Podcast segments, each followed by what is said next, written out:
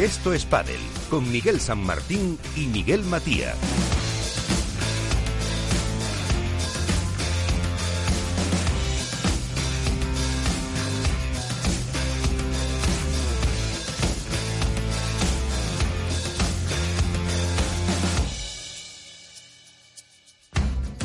Como digo siempre, muy buenas eh, todos los colaboradores que hacen posible que estemos eh, ahora mismo intentando hablar de pádel, aunque también hoy desgraciadamente tendremos que hablar de otras cosas, ¿no? De cómo fue el Máster de Marbella con el eh, triunfo de Juan Lebrón y de Ale Galán en categoría masculina, acierto para Alberto Bote en la porra, con el triunfo en categoría femenina de Paula José María y Ari Sánchez, acierto como no para mí en categoría femenina y también hay que destacar eh, pues el anuncio que hacía ayer en MAPI Sánchez Arayeto, María Pilar Sánchez Arayeto, que pues eh, tiene por ahora o no, vamos a ver cómo va a ir evolucionando esclerosis múltiple recurrente remitente, una enfermedad, como decía ella, imprevisible, independientemente de los brotes que pueden aparecer, eh, asegura que no le va a faltar eh, voluntad, eso eh, le provocó esos problemas de salud, que fuera baja en el torneo, en el Open de Alicante, y ya después de muchas investigaciones ha encontrado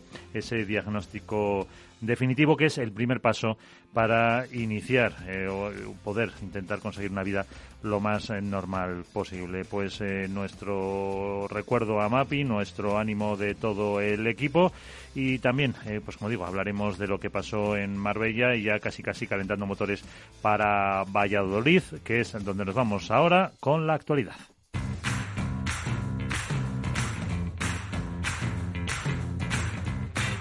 Así viene la actualidad con Contrapared. Y empezamos eh, desde allí con Iván Hernández. Eh, muy buenas, ¿qué tal? ¿Cómo estamos, Iván? Hola, muy buenas noches a todos. Pues, eh, ¿por dónde empezamos hoy el repaso a lo que nos ha dejado esta semana? Bueno, yo creo que la actualidad manda, ¿no? Y es lo que has dicho tú, la, la, triste noticia que ha hecho Mapi Sánchez Alayeto, ayer en Instagram anunciando la esclerosis múltiple recurrente remitente. 37 años, deportista de élite y que sufre una grave enfermedad que hemos visto que ha recibido y va a recibir todo el apoyo del mundo del pádel. Todos los compañeros y todos los medios de comunicación han estado apoyándola y dándola ánimos y desde aquí me uno a, a lo que has dicho tú, Miguel, que, que esperemos que se recupere pronto que no tenga muchos brotes y que pueda seguir su trayectoria deportiva. En el aspecto meramente deportivo hay que decir lo que, hemos comentado. Tengo otras cosas que, fíjate, voy a dejar World Padel Tour para el final, porque creo que hay otras cosas también muy interesantes. También se ha celebrado el FIP Star de Gran Canaria, en el Parque Santa Catalina, en pleno centro de Canarias, eh, al lado del puerto deportivo, en un enclave idílico en el cual los jugadores tenían el hotel a 200 metros. O sea, tardaban menos en ir al servicio del hotel que en ir al servicio de las instalaciones. Hay que decir que fue retransmitido por la Federación eh, Canaria de Padel. El ganador fue Rafa Méndez y Gonzalo Rubio, que vencieron a José da Sánchez y Javier Valdés 6-3-6-4.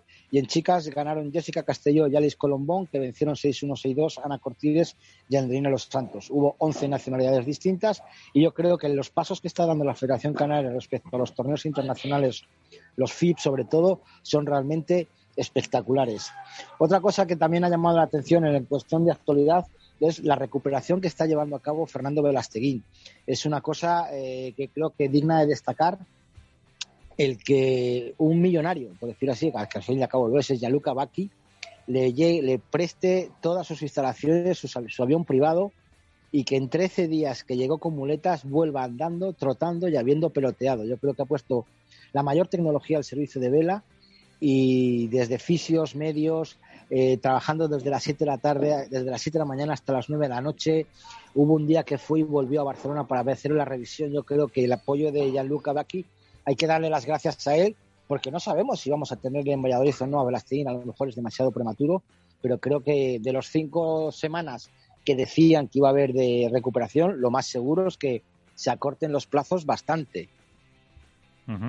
Más cosas. decir, más cosas. Se va a celebrar también el Campeonato de España Sub-23 este fin de semana en Marbella, donde se van a estrenar las nuevas instalaciones en Marbella, en la esplanada esta que comentamos, eh, con la retransmisión por la nueva plataforma de, de pago Paddle Win, veremos a ver cómo evoluciona. En un principio la suscripción es gratuita, a lo mejor este torneo lo hacen gratis, pero va a ser una buena toma de contacto para poder ver la calidad de las retransmisiones, eh, el funcionamiento de esta plataforma y el futuro que pueda tener. Yo creo que es una buena oferta que mucha gente del padre estaba deseando y veremos si se incorpora definitivamente al mundo del padre, al World Padel Tour o a otros torneos. Hay que decir que en Valladolid, aparte del World Padel Tour de, Master que empieza este sábado, este fin de semana también se va a celebrar un TIC Premium de menores importantísimo, más de 400 parejas, que también vamos a poder ver a los futuros mundialistas de menores que van a, eh, representar a España en México. Esto en cuanto a otras noticias. Metidos directamente en World del Tour de Marbella, pues que casi casi acierto la porra masculina. Hay que decirlo. Me quedé, llegaron mis chicos Lima y Tapia a la final, pero bueno, se encontraron a unos inconmensurables Galán y Lebrón, hicieron un auténtico partidazo, ganando 7-6 y 6-2 en una pista muy rápida, que la bola obviamente por el calor salía muchísimo y en el que vimos quizá uno de los mejores puntos del año, por ahora del año, no sé si es comparable con el de Sanjo en México, en la contrapared famosa esta que se hizo Sanjo por debajo de las piernas, pues aquí hubo una contrapared también eh, lateral de, Lima, que fue realmente brutal. Seguida, vamos, anteriormente había habido un tapón a un más de, de Ale Galán, yo creo que fue espectacular. Destacar, bueno, pues algo histórico que se produjo en los octavos de final, que fueron que tres familiares, tres Gutiérrez, tres de San Luis, tres puntanos, estuvieran en una misma pista de pádel, algo histórico, que fueron Javier Martínez y la oveja Gutiérrez. A Sanjito 7664, algo histórico en el mundo del pádel, en el que tres miembros de la misma familia jugaron. Yo creo que Sancho, yo creo que es el partido que menos le ha costado perder por la alegría que tenía por su, por su propio sobrino, ¿no? Eh, en el aspecto deportivo yo creo que hemos visto muy buenos partidos.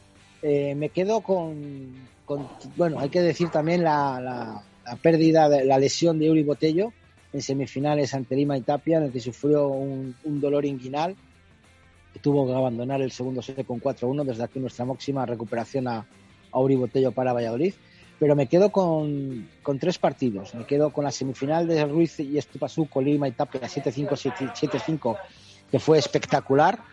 La semifinal de Galán Lebrón con Navarro Dineno 7-5, 6-4, que fueron, son, yo creo que es el, partido que más está, se está estableciendo como típico, ¿no? Como, como una revancha quizá, o como un auténtico partidazo porque juegan los, los cuatro que ya se conocen mucho y, están dando un, gran espectáculo y por supuesto la final. La final de Galán Lebrón Lima Tapia eran cuatro pegadores que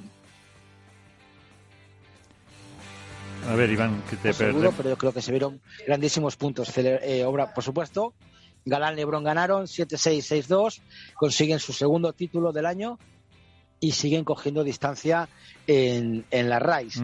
En cuestión femenina, bueno, pues eh, hay que empezar por los 16avos. Batacazo, de nuevo, de Marta Ortega y Marta Marrero, que pierden entre sus bestias negras este año, que son Aranza Solo y Victoria Iglesias. Esta vez 7-6-6-4, es la tercera vez que se enfrentan con ellas. Y, bueno, la cuarta me parece, y la tercera vez que las, que las eliminan. Yo creo que las han tomado la medida y algo tiene que pasar en esa pareja para que sigan dando caña, porque están bajando, empezaron como pareja 2, ya están como pareja 4 y ahora no sé si cómo van a entrar en Valladolid, si como 5, como 6, porque la verdad es que se las ve de capa caída y no encuentran la solución a, sus problemas. Seguimos sorprendiéndonos de nuevo con Virginia Riera y Patilla Uno, que se volvieron a meter en, su tercera final consecutiva. Esta vez eh, pues ganaron a, a, González y a Lucía Sainz en cuartos de final, las cabezas de serie número 2. Y luego se encontraron en semifinales con Osoro Iglesias, que bueno, yo creo que ahí fue fácil. 6-3, 6-1, quizá las pilló demasiado presionadas a Osoro Iglesias, aunque ya no era la primera vez que llegaban a las semifinales, pero creo que la contundencia de Yaguno, la tranquilidad de Riera, eh, hacen que sea una de las parejas que ya tenemos que empezar a tomar en cuenta y ya no van a ser revelación, ya creo, creo que han llegado para quedarse. En la parte alta del cuadro, bueno, pues hay que decir que Alejandra Salazar y Gemma Triay cayeron en semifinales ante unas bravísimas Ariadna Sachi y Paula José María en tres sets. Hay que decir que Paula y, Ari, bueno, obviamente llegaron a la final y que tuvieron dos partidos realmente durísimos en cuartos y en semis. En cuartos, tres sets ante la Sarajeto y en semifinales tres sets también, que, que, hicieron pensar que no llegarían con muchísima gasolina a la final, pero bueno, demostraron que, que están ahí, que han vuelto después de dos torneos fallidos y perdiendo en octavos y cuartos y que han vuelto a ganar. Son las únicas que han repetido, han, repetido títulos, llevan dos títulos y hay que decir que son cinco finales, cinco finales distintas.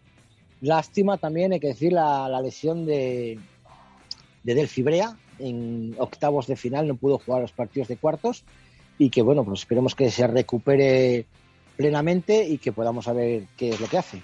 Así que eso es todo, Miguel. Pues eso es todo y ahora enseguida ya empezamos con el debate, con el análisis de todo lo que pasó en Marbella y de las, eh, pues el resto de las noticias de la actualidad. Gracias, Iván.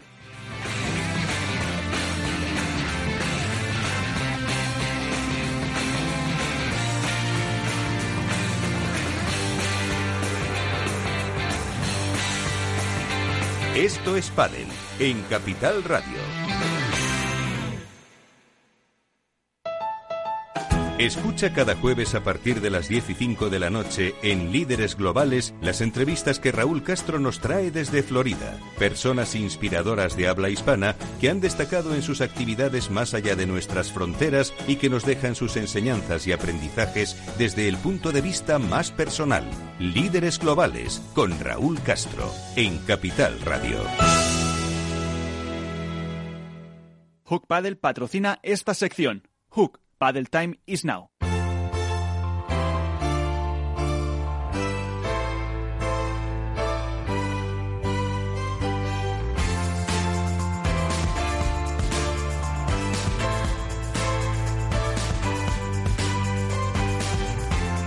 En esto es Paddle, comienza el debate.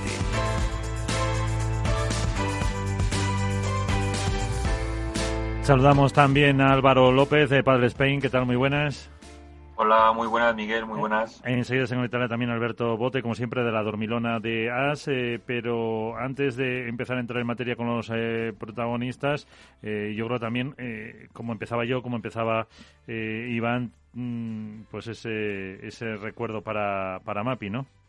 Sí, hombre, lo primero es eh, mandarle mucho ánimo eh, a Mapi, mucha fuerza, tanto a ella como a su hermana, a toda la familia y lógicamente a su equipo, a su equipo técnico. Eh, ya lo hemos comentado en las redes sociales desde ayer que saltó la noticia. La verdad que es, es un golpe muy duro. Yo espero y deseo que esta batalla la gane, que no sirva para que tenga que colgar la pala. Ojalá que no, que sea lo más tarde posible ese, ese hecho y que bueno, y que dentro de su nueva normalidad, por decirlo de, alguna manera, pues que pueda competir en la mayoría de torneos, que pueda competir al 100% y que esperemos que sobre todo su vida diaria, que al final es lo que importa más allá de la deportiva, pues que no se vea muy afectada. Pues eh, veremos, Iván. No, yo no sé, la verdad que ojalá, yo estoy con, con Álvaro, que ojalá no, no sea el motivo de la, de colgar la pala. Eh, yo estuve buscando ayer algo de información de esta enfermedad. Eh, incluso hay una película de Dani Rovira sobre esta enfermedad, que corre un triatlón. El, tema de, explica muy bien el tema de los brotes. Yo recomiendo ver esa película. Y bueno, de hecho la, había visto hace poco y ayer estuve casi viéndola otro poquito para ver un poquito el tema este. Y oye, ojalá, ojalá los brotes que tenga con la medicación que hay pueda estar perfectamente controlada pero no sé, yo la verdad, yo para eso soy muy pájaro de mal agüero y ojalá se pueda jugar. Vamos a ver. No, de verdad, de verdad, me da mucha pena porque, porque es una jugadora que, la, que, es muy querida en el circuito, que, que, tiene muchos adeptos, que juega muy bien, pero no sé, yo pues ojalá se recupere pronto, pero esto también puede provocar un terremoto padelístico en el mundo del padel femenino. Ten en cuenta que si Mapi puede jugar un torneo sí, un torneo no, o un torneo sí, dos no. Eh, tienen que tener un plan B todo el equipo técnico o, no sé, no sé cómo lo veis vosotros ese tema. Pues ahora lo veremos. Vamos a hacer, eh, vamos a robarle cinco minutitos eh, nada más a una de las campeonas, a una de la, como decía Iván, la única que ha repetido y que ha estado contigo por ahí, que es Paula José María. Paula, ¿qué tal? Muy buenas, ¿cómo estás? Muy buenas. Hola, ¿qué tal? Muy bien. Oye, lo primero, enhorabuena por, eh. Por el triunfo, por eh, pues repetir eh, la única que habéis repetido. Ahora hablamos de eso. Eh, también te dejo estos micrófonos por si quieres hacer eso, pues unas palabras de, ánimo para Mapi, que es lo que estaba contando Iván, que ayer nos dejaba a todos pues bastante sobrecogidos. Sí, bueno, yo quería desde aquí, ya que ya que me lo permitís, mandarle muchísimo ánimo a Mapi que, que bueno, eh, como habéis dicho un poco que escuché, es muy querida en el circuito y la verdad que, que bueno, aparte que juega de 10, es una grandísima persona eh, fuera de la pista y bueno, es algo que, que bueno, que creo que, que merece, merece ser dicho que, que por mi parte muchísima fuerza, muchísimo ánimo y que para lo que necesite pues aquí estoy, la verdad. Bueno, eh, ¿Cómo estás después del triunfo? Te iba a preguntar, luego se lo pregunto, que va, eh, esperamos también que entre Ari. Em, eh, te iba a preguntar por las playas. No sé si pudisteis disfrutar de Marbella, pero sí disfrutasteis del triunfo, ¿no? Sí, la verdad que de las playas poco, poquito, porque al final, bueno, en la mayoría de partidos casi que lo jugamos siempre por la tarde, al final por la mañana siempre suele estar, bueno, muy concentrada en el partido, pensando en eso y descansando un poquito, ¿no? Entonces las playas, poquito. Pero bueno, la verdad que, que por el torneo muy, muy contenta. Eh, creo que, que llegamos a desplegar parte de lo que venimos entrenando y, bueno, por eso contentísima y disfruté un montón en el torneo. Eh, fue un triunfo además eh, pues eh, muy emocionante, un triunfo que, que, al final hicisteis valer vuestro vuestro juego. después de un par de ellos que habían sido, no sé si vale decir reguleros o cómo lo veíais vosotros en, en el equipo. bueno, la verdad que lo vemos como, como dos torneos en los que no pudimos sacar, bueno, eso, nuestro mejor nivel que, que obviamente también eh, parte de mérito tienen, tienen las rivales, ¿no? Porque muchas veces cuando se dice eh, que una pareja juega mal o que alguien juega mal, eh, también viene un poco por ahí, ¿no? De que las otras, bueno, pues hacen que, que no se esté cómoda en la pista y bueno, creo que fue un poquito así. Álvaro. Sí, buenas, muy buenas, Paula. Buenas, ¿qué tal, Álvaro? Bueno, lo primero felicitarte tanto a ti como a Agus por la parte que te toca, por el gran torneo que hiciste los dos, sobre todo en tu caso por, por la victoria. Muchísimas gracias. Y nada, luego eh, yo me he fijado sobre todo en este torneo, no sé si a lo mejor es una apreciación mía, pero bueno, por lo que os preguntaron al final de eh, al final de la final, vaya valga la redundancia, eh, se ha visto una Paula diferente, sobre todo tanto en, cuartos como en semis, dos partidos, la verdad que muy duros a tres sets. Eh, se ha visto una Paula que, digamos, a lo mejor explota menos la bola, hace puntos eh, más largos, más trabajados y fabrica un poco más eh, que antes. A lo mejor revienta menos la bola, por decirlo así, menos rematadora, pero mm, es más una Paula trabajadora. Eh, sí, bueno, yo vengo trabajando bastante eh, todo ese tema de, de bueno, de, de, ser capaz de una mezcla, ¿no?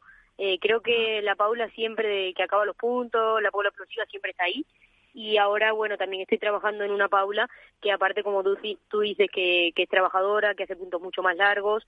Eh, bueno, también estoy trabajando bastante para mejorar tácticamente, para eh, la bola hay que tirarla aquí y allí. Y creo que en eso vengo dándole muchísima importancia durante eh, mucho tiempo. Y bueno, ahora es cuando creo que, que la Paula eh, de Dinamita está y también Paula que, que tiene cabeza, ¿no? Me refiero no a cabeza de decir eh, no tira la bola afuera porque eso creo que yo nunca he sido de, de hacer cosas así demasiado estrepitosas pero pero sí que una Paula que como que es más pausada como que piensa un poquito más tiene las ideas más claras y creo que eso es lo que he reflejado un poquito en pista no a ver si te va a ver Iván por la calle tan cambiada que no te va a conocer.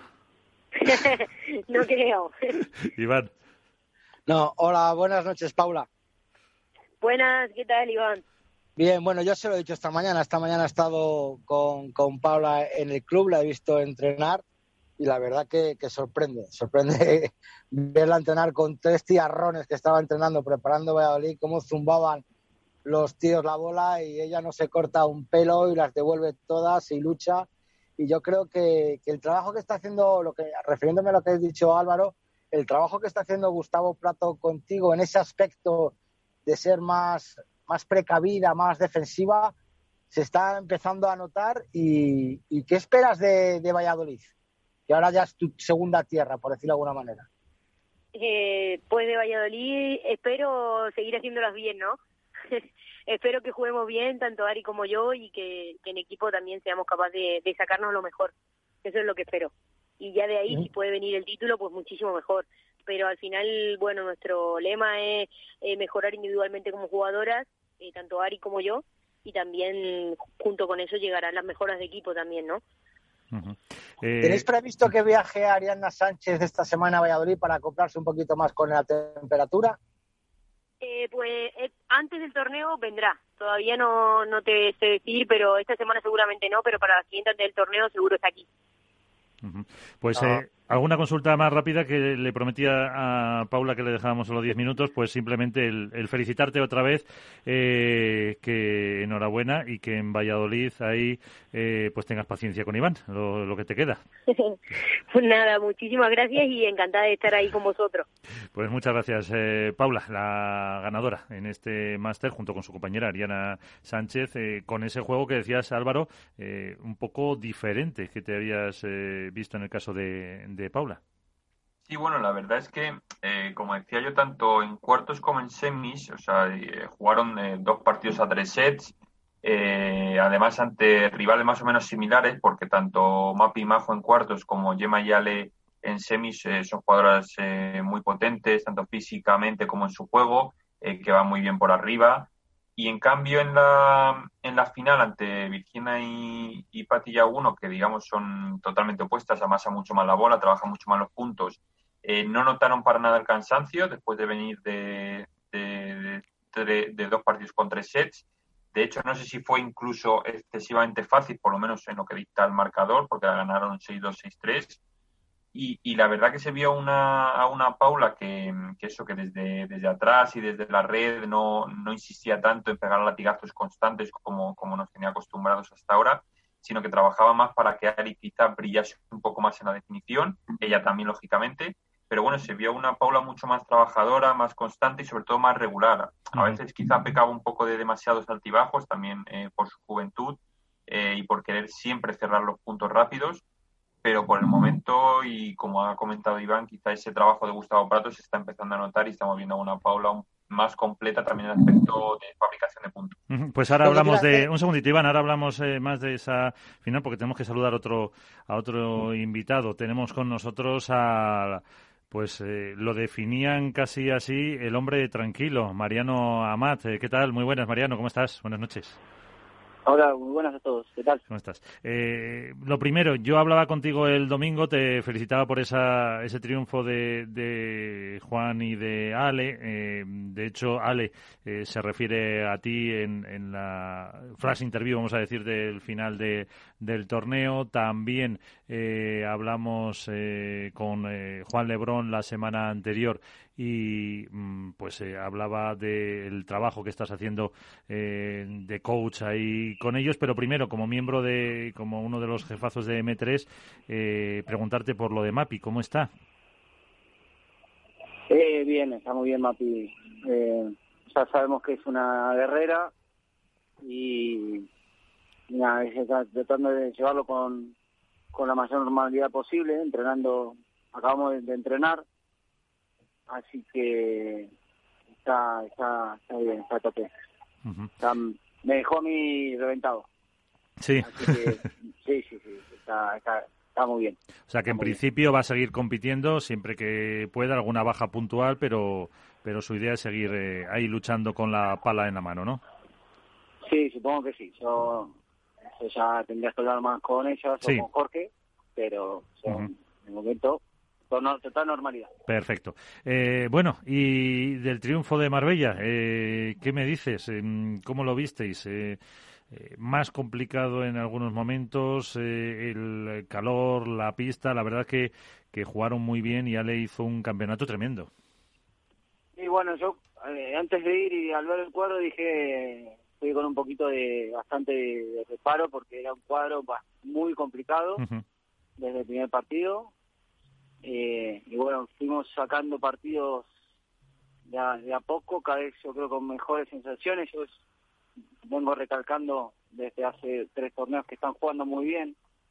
Y a pesar de haber perdido eh, veníamos con una tendencia muy buena de, de ganar muy bien, muy bien, muy sólido casi todos los partidos y, y eso se, se palpaba, ¿no? Y cuando están así jugando bien y, con, mantienen la confianza, los resultados suelen llegar. Entonces, con cautela, prepararnos, preparándonos muy bien cada, cada partido a conciencia y, y por suerte creo que se pudo plasmar lo que pensábamos en la pista. a veces no sale y otras veces sí. Esta vez salió. Eh, Álvaro, eh, Iván, ahí tenéis a, Mariano. Buenas, eh, Mariano. Bueno, lo primero felicitarte nuevamente por el por el triunfo y desde aquí que traslades nuestro nuestro ánimo a Mapi, deseo que vaya por adelantado. Vale, muchas gracias. Y luego preguntarte, em, no sé si ahora mismo tú, en tu opinión, cabe más allá de, de la que la final fue contra Pablo y, Agus. No sé si ahora mismo tú valoras la pareja Paquito y Martín como la que más problemas os puede provocar en, pista, independientemente de si hay eh, ese outdoor, indoor, si hay más calor, menos calor. No sé si es la que tú valoras como la que más os puede perjudicar o, pelear ese número uno a vosotros. No lo sé, porque tampoco hemos jugado contra Verastegui Sánchez, por ejemplo, en todo el año. Entonces, de momento, eh, sí, porque sí nos ha, nos ha complicado, pero también hay otras parejas duras, entonces no, no soy capaz de darte una valoración sobre eso. Eh, mm, yo me siento más que creo que eh, creo que eso es, más depende de lo que hagan Ale y Juan, de, de, lo que puedan proponer ellos y mantener mantenerlo durante el año que que en otros factores. Yo me siento, me centro más en eso, ¿no? en, ver quién puede pelear el número uno o no. Iván.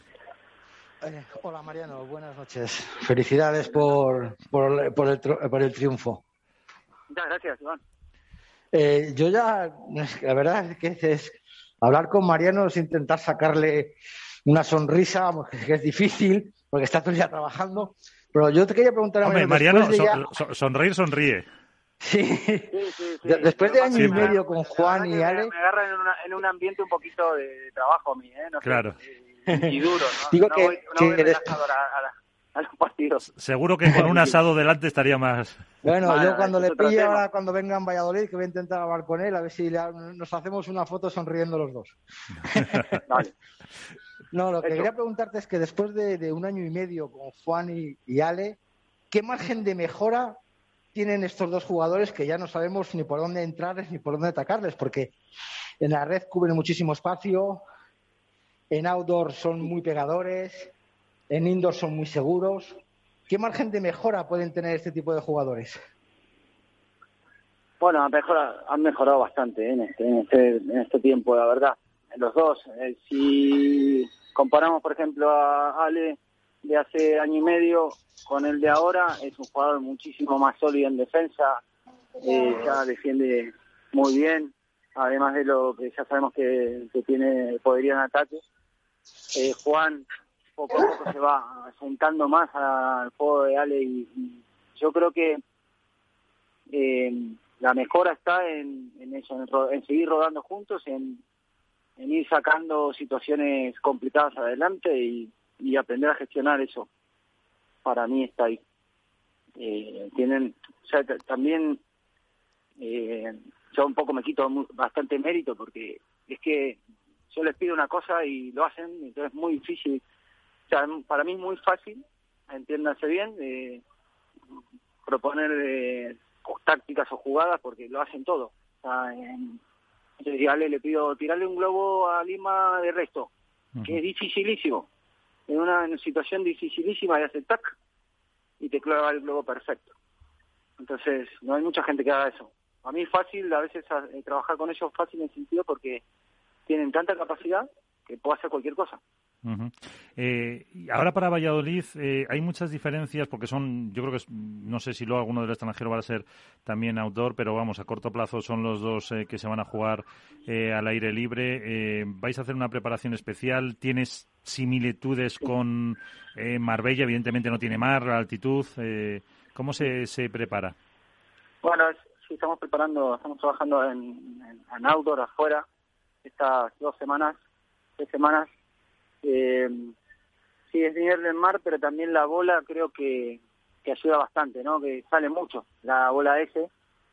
Es parecido. Con el calor del otro día de Nacional, sí que te cambia por ahí a la noche o a la tarde cuando se va el sol, igual que en Valladolid, que salen bastante menos. Eh, yo creo que es bastante similar. Dicho, es, dicho eso, también eh, esto también en pareja, ¿eh? porque vos decís, bueno, a Juan le pegan mucho, pero el resto también le puede pegar. ¿eh? Entonces, eh, por un lado te da y por otro lado te quita. Yo creo que al final tenés que jugar bien eh, cualquier situación, superficie y demás. eh, Álvaro, Iván, una última cuestión y dejamos a, a Mariano. Nada, yo simplemente preguntarle a Mariano eh, muy rápidamente. Eh, no sé si este ha sido por las condiciones eh, y por lo que decías tú del cuadro tan complicado que a priori teníais, porque además os tocó jugar contra dos rivales contra los que teóricamente no se prepara o se prepara diferente un partido, que son Javi Martínez y Agustín Gutiérrez, por aquello de que no os veis normalmente contra ellos. No sé si ha sido el torneo más complicado de preparar eh, además también por el cambio autor, o, lo habéis preparado igual que cualquier otro torneo? No, nosotros tenemos una, una rutina de, de prepartido que mantenemos en todos los torneos y nada, y eso aplicamos a, todos los casos, outdoor, indoor, los rivales y, y demás. Eh, ya habíamos jugado contra Javi en los cuartos, octavos, no, primera, primera, sí, octavos de Alicante así que ya lo teníamos medio preparado el partido. Y el resto lo, lo hacemos un día antes y hacemos un prepartido bueno, un análisis bueno, después entramos con una, idea clara a jugar. Así que por ese lado es rutina, es nuestra, una parte de nuestra rutina de torneo. Eh, Mariano, eh, yo quería preguntarte una, una cosita. Bueno, va a ser difícil que te mojes, pero voy a intentarlo, ¿vale? ¿Qué pareja de actual del World del Tour es la que te está, no voy a decir decepcionando, ¿no? sino que, que esperabas algo más de ella? Eh, te puedo decir, no sé, un Silingo Díaz, un Chingoto Tello, un Javi Uri. ¿Qué pareja crees tú que, que, esperabas más de ella y todavía no, no ha llegado donde crees tú que debe de llegar? A ver, a ver, yo creo que Chingoto Tello eh, yo les tendría les pondría un par de fichitas ¿eh? a, a, que cambien la, la línea que están trayendo. No es normal. lo normal es que es una cuestión de, de, confianza nada más. Es una pareja muy peligrosa. Así que si me preguntas una en especial, yo creo que esa. Yo creo que esa. Yo creo que esa empezará a dar guerra en breve. pues si Mariano dice eso, habrá que apostar a ella. Sí, de, hecho, creo que darán guerra, darán guerra. De hecho, a, Ale Galán, cuando hablamos, eh, creo que fue a principio de, o cuando iba a empezar la temporada, también eh, se le preguntaba eso, qué, qué pareja iba a ser la más complicada, y también apostaba por eh, Teyu Chingoto. O sea que. Sí, al, final es que yo creo que he sido un par de partidas y son pierden en, por detalles minúsculos. Entonces, esa pareja ganando partidos con confianza es muy dura que le pondré una fichita ahí. Pues eh, ahí, ahí la echamos, a ver si eh, aciertas, a ver qué pasa. Mariano Mat, eh, mister, eh, muchas gracias. Muchas gracias. Intentaré sonreír más. Pasa que se me complica bueno. tengo una tensión ahí abajo que... eso sí, se te ve el, pulsómetro, el pulsómetro en la final, ¿le has mirado alguna vez? Sí, sí, sí. 140 creo que llegó. Madre mía. Y sentado. Sí, sí, sí, sí, me disparo y bueno, acá debo estar arriba de los 120 seguro, me fijé y... se pasa nervios, ¿eh? Se pasan nervios, se pasa. Me lo creo. En, 15 días te vemos con Iván ahí en la fotito. Gracias, Mariano. Ah, espero. Bueno, gracias. un abrazo. Un, abrazo, Mariano. Saludamos también ya a eh, Alberto Bote, la dormilona de As, que se incorpora con nosotros. Eh, ¿Qué tal, Alberto? Muy buenas. Muy buenas noches, Miguel, y buenas noches a todos. Perdonadme por el retraso. Ya hemos hablado con Paula José María, hemos hablado con Mariano Mat y ahora seguiremos eh, con más protagonistas para analizar un poco pues lo que ha pasado en ese Marbella Master y pues casi lo primero que además pues hacías tú mm, referencias ayer en redes sociales, etcétera, al caso de Mapi, pues lo mismo que le pedíamos a, bueno, todos los que han pasado por aquí, pues por ese mensaje de apoyo, si quieres lanzarlo antes de ponernos más en el plano deportivo.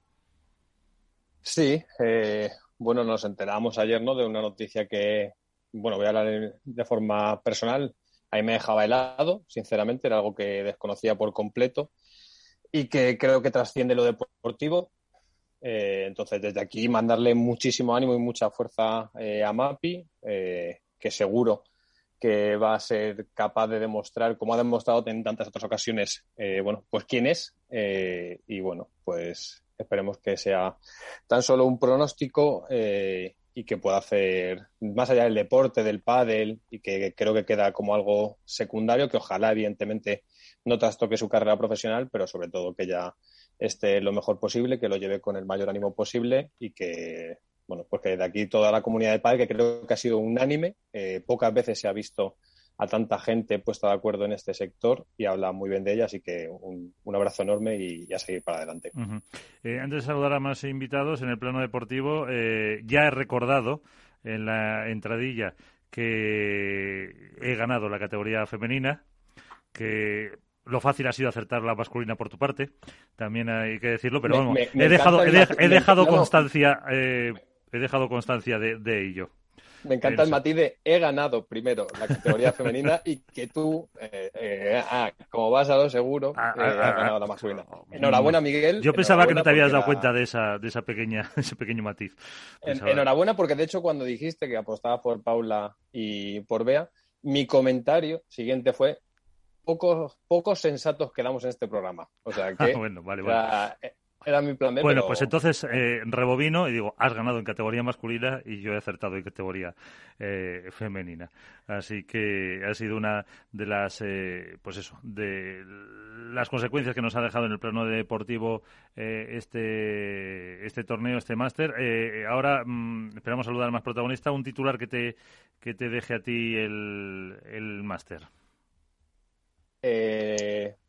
a ver, creo que lo más llamativo ha sido que el outdoor cambia, cambia mucho el panorama, que iguala mucho el juego y que a pesar de que nos da la sensación de que los pegadores son los que han predominado en este torneo, eh, yo el domingo tuve, tuve la suerte de hacer este programa que hago con Manu Martín, o programa o espacio, en el que hablamos en esta ocasión con Cata Tenorio, con Carolina Navarro, Ceci Reiter y con Álvaro Cepero, y ellos hacían muchísimo hincapié en la importancia del globo, que es algo que muchas veces desde fuera no le damos el valor que tiene y que sí que, sí que hemos remarcado que Velasteguín es quien más lo domina.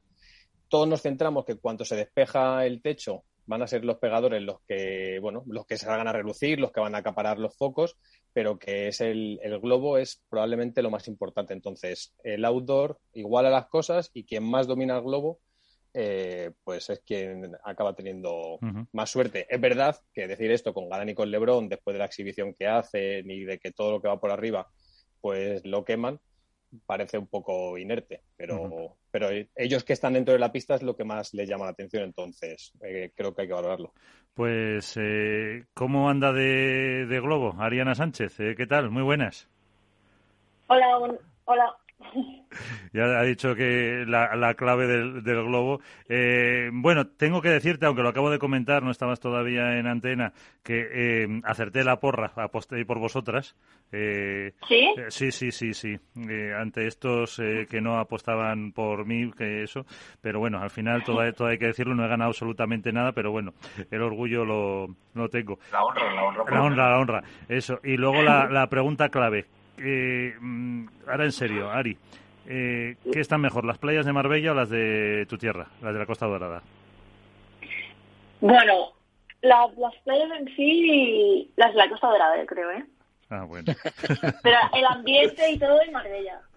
Ah, Las playas, bueno, igualadas, igualadas. Vale, vale. Es que esa era la pregunta que nos tenía aquí ya en Bueno, enhorabuena por el triunfo. Antes hemos eh, robado cinco minutitos a, a Paula, que también estaba evidentemente muy muy contenta eh, con este con este triunfo después de dos eh, torneos eh, no tan buenos, pero fíjate, las dos únicas o la única pareja que ha repetido con, con dos victorias. ¿Cómo lo analizáis vosotros?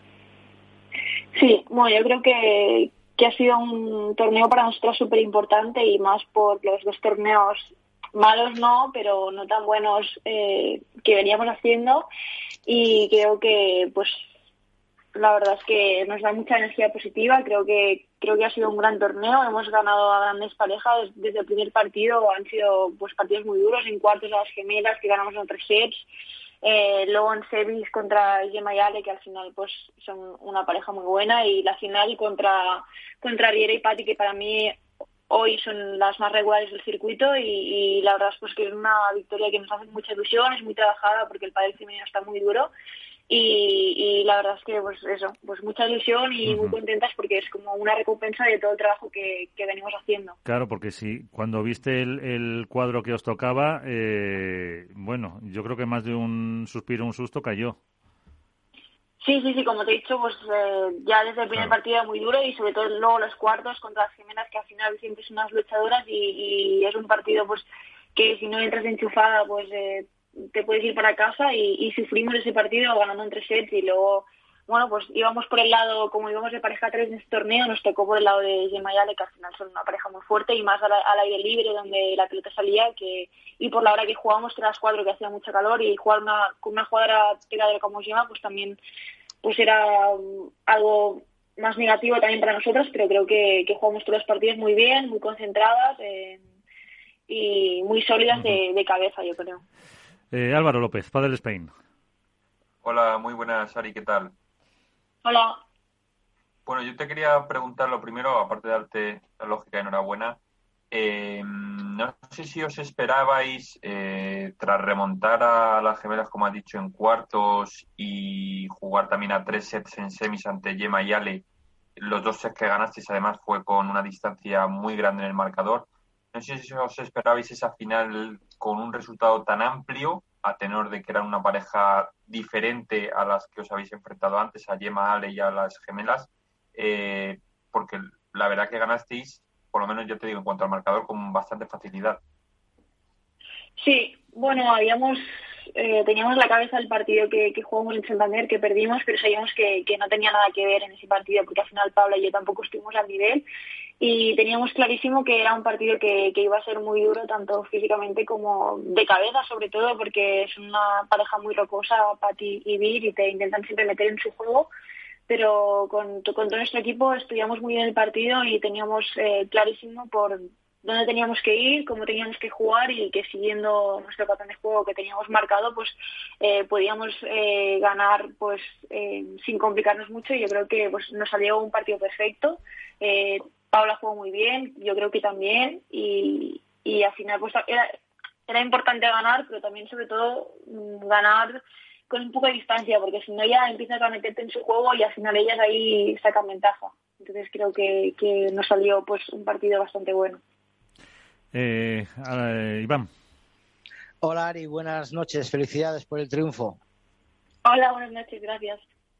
Bueno, yo quería hacerte dos preguntas. Eh, la primera es, claro, después de esos resultados más o menos, como decía Miguel antes, regulares, ¿no? De Santander y, de Vigo, en el que, bueno, pues eh, os encontrasteis, no encontrabais vuestro juego.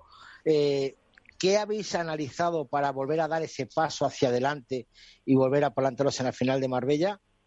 Y la segunda pregunta es, yo te la voy a decir, vamos, ¿tú crees que el MVP de la final ¿Fuiste tú o fue el equipo o te inclinas un poquito más por Paula? Porque desde fuera, a ver, yo se, vio que, tú eras muy definitoria, que Paula era más conservadora, lo hemos comentado aquí un poco, ese paso más, un poquito más atrás que ha dado Paula para generarte a ti los puntos y ganar tú los puntos con tu bajada de pared, pero ese MVP yo creo que sería el 50-50. Bueno, primero, la primera pregunta que veníamos de, pues, de dos torneos que a lo mejor sin resultados que queríamos, pero es verdad que uno perdimos contra Aranza y Victoria, que al final está jugando muy bien, y el otro contra Patti y Mir, que, que está jugando, pues no sé, yo creo que, es la mejor pareja actualmente. Así que, pues primero teníamos claro que, que las otras están jugando muchísimo y nosotros pues analizamos eh, eh, qué estábamos haciendo bien, qué estábamos haciendo mal, hablamos mucho con Paula, con, pues, con todo el equipo y, y pues al final sabíamos que teníamos que, seguir disfrutando, que al final somos una pareja nueva y, y nos tenemos que seguir conociendo, entrenando y yo creo que, hicimos eso con todo el equipo siempre con...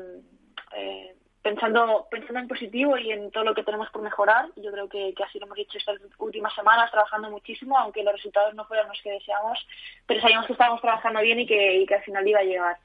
Y, lo del MVP, al final, para mí el MVP es una cosa cero importante. Eh, yo creo que, tanto Paula como yo jugamos eh, muy bien la final. Es verdad que semis Paula jugó eh, súper bien, jugó espectacular. Yo creo que ese partido lo ganó ella sola y en la final, pues sí, yo creo que es 50-50, es 50 para Pablo, 50 para mí y, de todo el equipo. Yo creo que, que las dos pues hicimos un gran torneo, eh, hicimos equipo, nos apoyamos en todo momento, eh, siempre estuvimos eh, positivas y si teníamos algún problema pues lo intentamos solucionar y, y al final eso es lo importante, que, que ganemos en equipo y que disfrutemos juntos. Yo creo que eso, eso lo hicimos en ese torneo. Alberto. Buenas noches, Ari, ¿cómo estás? Hola, buenas noches. Eh, ¿Con qué te quedarías de este torneo? Tú personalmente, ¿cuál crees que es el paso adelante que habéis dado con respecto a los dos torneos anteriores, en los que quizás se vio una Sari y Paula más de momentos y no quizá tan regulares? Yo creo que em, a lo mejor me quedo que con un poco de esa madurez que, hemos mostrado en, muchos momentos. Es verdad que en el partido de semi sí que, tuvimos un momento de bajón en el segundo set, pero luego creo que, lo solucionamos bastante rápido. Y sobre todo en el partido de final creo que, teníamos que estar muy, destaco que estuvimos muy claras de cabeza, muy concentradas y, y eso, con las cosas que muy claras que hacer. Cada una tenía clara claro, que tenía que hacer ella y sin, sin fijarnos en, pues, en lo que hacía mal, mal yo o mal Paula, sino en centrarse, centrarse cada uno en lo suyo y, intentar ser lo más regulares posibles y, también la, la, capacidad de, adaptación que tuvimos a todas las, de, a las circunstancias, de calor, de viento, de contra las parejas, las parejas que jugábamos, de pues de las dificultades las dificultades que, teníamos y yo creo que eso la capacidad de, adaptación a, todo lo que nos pasó.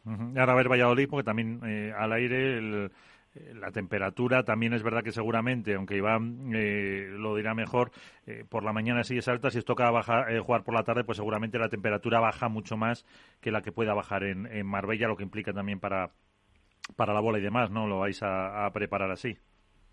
Sí, claro, en, Valladolid yo creo que sean unas condiciones muy diferentes a, Marbella, porque es verdad que la bola salía, pero, pero en Valladolid hará mucho más calor, hay más altura y la bola saldrá mucho más y también por eso dependerá de, la hora que juguemos. A lo mejor a las 10 de la mañana eh, no hace tanto calor como si nos toca jugar a las 4 de la tarde, que ya hay, hace mucho calor, pero bueno, lo vamos a preparar bien y, nada, con muchas ganas de, pues, de intentar hacer otro buen torneo, obviamente. Iván. Ari, en Valladolid, ¿con quién, sabes quién nos va a dirigir? ¿Si Miguel Esioribe o Gustavo Prato? Sí, Gus. Se sienta Gus. Al estar, al estar en Valladolid lo va a hacer Gus. ¿Os turnáis uno sí, uno no? ¿O, cómo hacéis todo el tema? ¿Cómo decide el equipo quién dirige a las jugadoras en los torneos? Sí, más o menos es uno a uno estamos haciendo. A lo mejor eh, Bus uno no puede y se sienta Michael, pero bueno, más o menos la, la idea es hacer uno y uno y hacemos, van a hacer la mitad eh, cada uno más o menos. Y si por ejemplo ese que, que tiene que a, Bus le queda en casa, pues se sienta él. Pero bueno, no, ¿Sabes si Michael va a viajar a Valladolid por alguno, con alguna otra pareja o no? Eh, bueno, eso, no se sabe, creo, no sé si aún si Saño y Vera van a jugar y si juegan, imagino que, sí que intentará, intentará ir. Creo que no sé si, no le toca sentarse a él, pero me dijo que, que intentaría ir para jueves, viernes, para, para estar con, pues, con todos. Pues eh, tenéis alguna cuestión más para Ari. Le dejamos que con esa felicitación la última, Alberto. Eh, Ari, estamos viendo el año más agitado en el circuito femenino y desde fuera llama mucho la atención el hecho de que, bueno, hasta ahora no se había repetido ninguna pareja ganadora, vosotras sois las primeras. ¿A qué se debe esa, no sé si irregularidad, pero sí por lo menos esa emoción que se está viviendo? Sí, bueno, como te has dicho, las chicas al final cada vez eh, todas están más fuertes, todas están entrando muchísimo. Yo creo que también es un año de, parejas nuevas y al final pues cada pareja, cada jugadora necesita su tiempo de, adaptación, de adaptación con su compañera y yo creo que para el espectador pues es, es una cosa súper bonita y al final el hecho de que no se sepa, no haya una pareja favorita, no, no se sepa en quién va a ganar y yo creo que, que gana eh, esa semana pues la que tenga una mejor semana, la que sepa manejar mejor eh, todas las situaciones, el control de emociones de, y, y quien juegue mejor esa semana. Es como una incertidumbre y y yo creo que, es algo súper bonito para el espectador porque crea eh, mucha emoción, pero obviamente sí que es el año pues más igualado mm, que nunca se ha visto, yo creo. Pues eh, Ari Sánchez, lo único para terminar, si quieres, eh, como hacíamos antes, eh, la oportunidad de lanzarle un mensaje para Mapi con esa noticia que nos sorprendía ayer. Sí, sí, no, no, la verdad es que es una noticia súper triste y desde aquí pues le quiero mandar mucho ánimo, mucha fuerza y, y sé que ella es una, es una gran luchadora y que todo el mundo del pádel está con ella y que, que nos va a tener a, su lado para lo que necesite. Y esperemos que, que pueda que pueda jugar muchos partidos y que, que pueda estar el máximo tiempo pues en la pista. Esperemos. Hoy, de hecho, ha entrenado, entrenado a tope. Nos han, nos han contado. Pues eh, disfruta de las playas porque luego en Valladolid eh, poco de, de, eso. Así que enhorabuena, que disfrutes eh, del triunfo también y hasta la próxima. A ver si después de Valladolid te podemos molestar porque sería buena noticia. Ojalá. Muchas gracias a todos y buenas noches. Muchas gracias. Eh, Ariana Sánchez, la campeona, las únicas que han repetido. Ahora sí, pues eso, sí, si queréis, eh, hablamos un poquito más de lo que ha sido el torneo propiamente dicho, porque con tanto invitado, para que mm, eh, Alberto nos dejaba antes algún titular que sí vale también para, para entrar en, en materia. no sé si queréis empezar por las chicas o por los chicos, con lo que nos contaba Mariano, de cómo, de cómo han estado jugando. A ver, Álvaro. Bueno, yo, yo si es por titulares, yo me quedaría con, con dos. Bueno, uno, lógicamente, eh, el tiki-taka de Ari y Paula, que contra pronóstico, salvo el tuyo, eh, vencieron en el, en el torneo.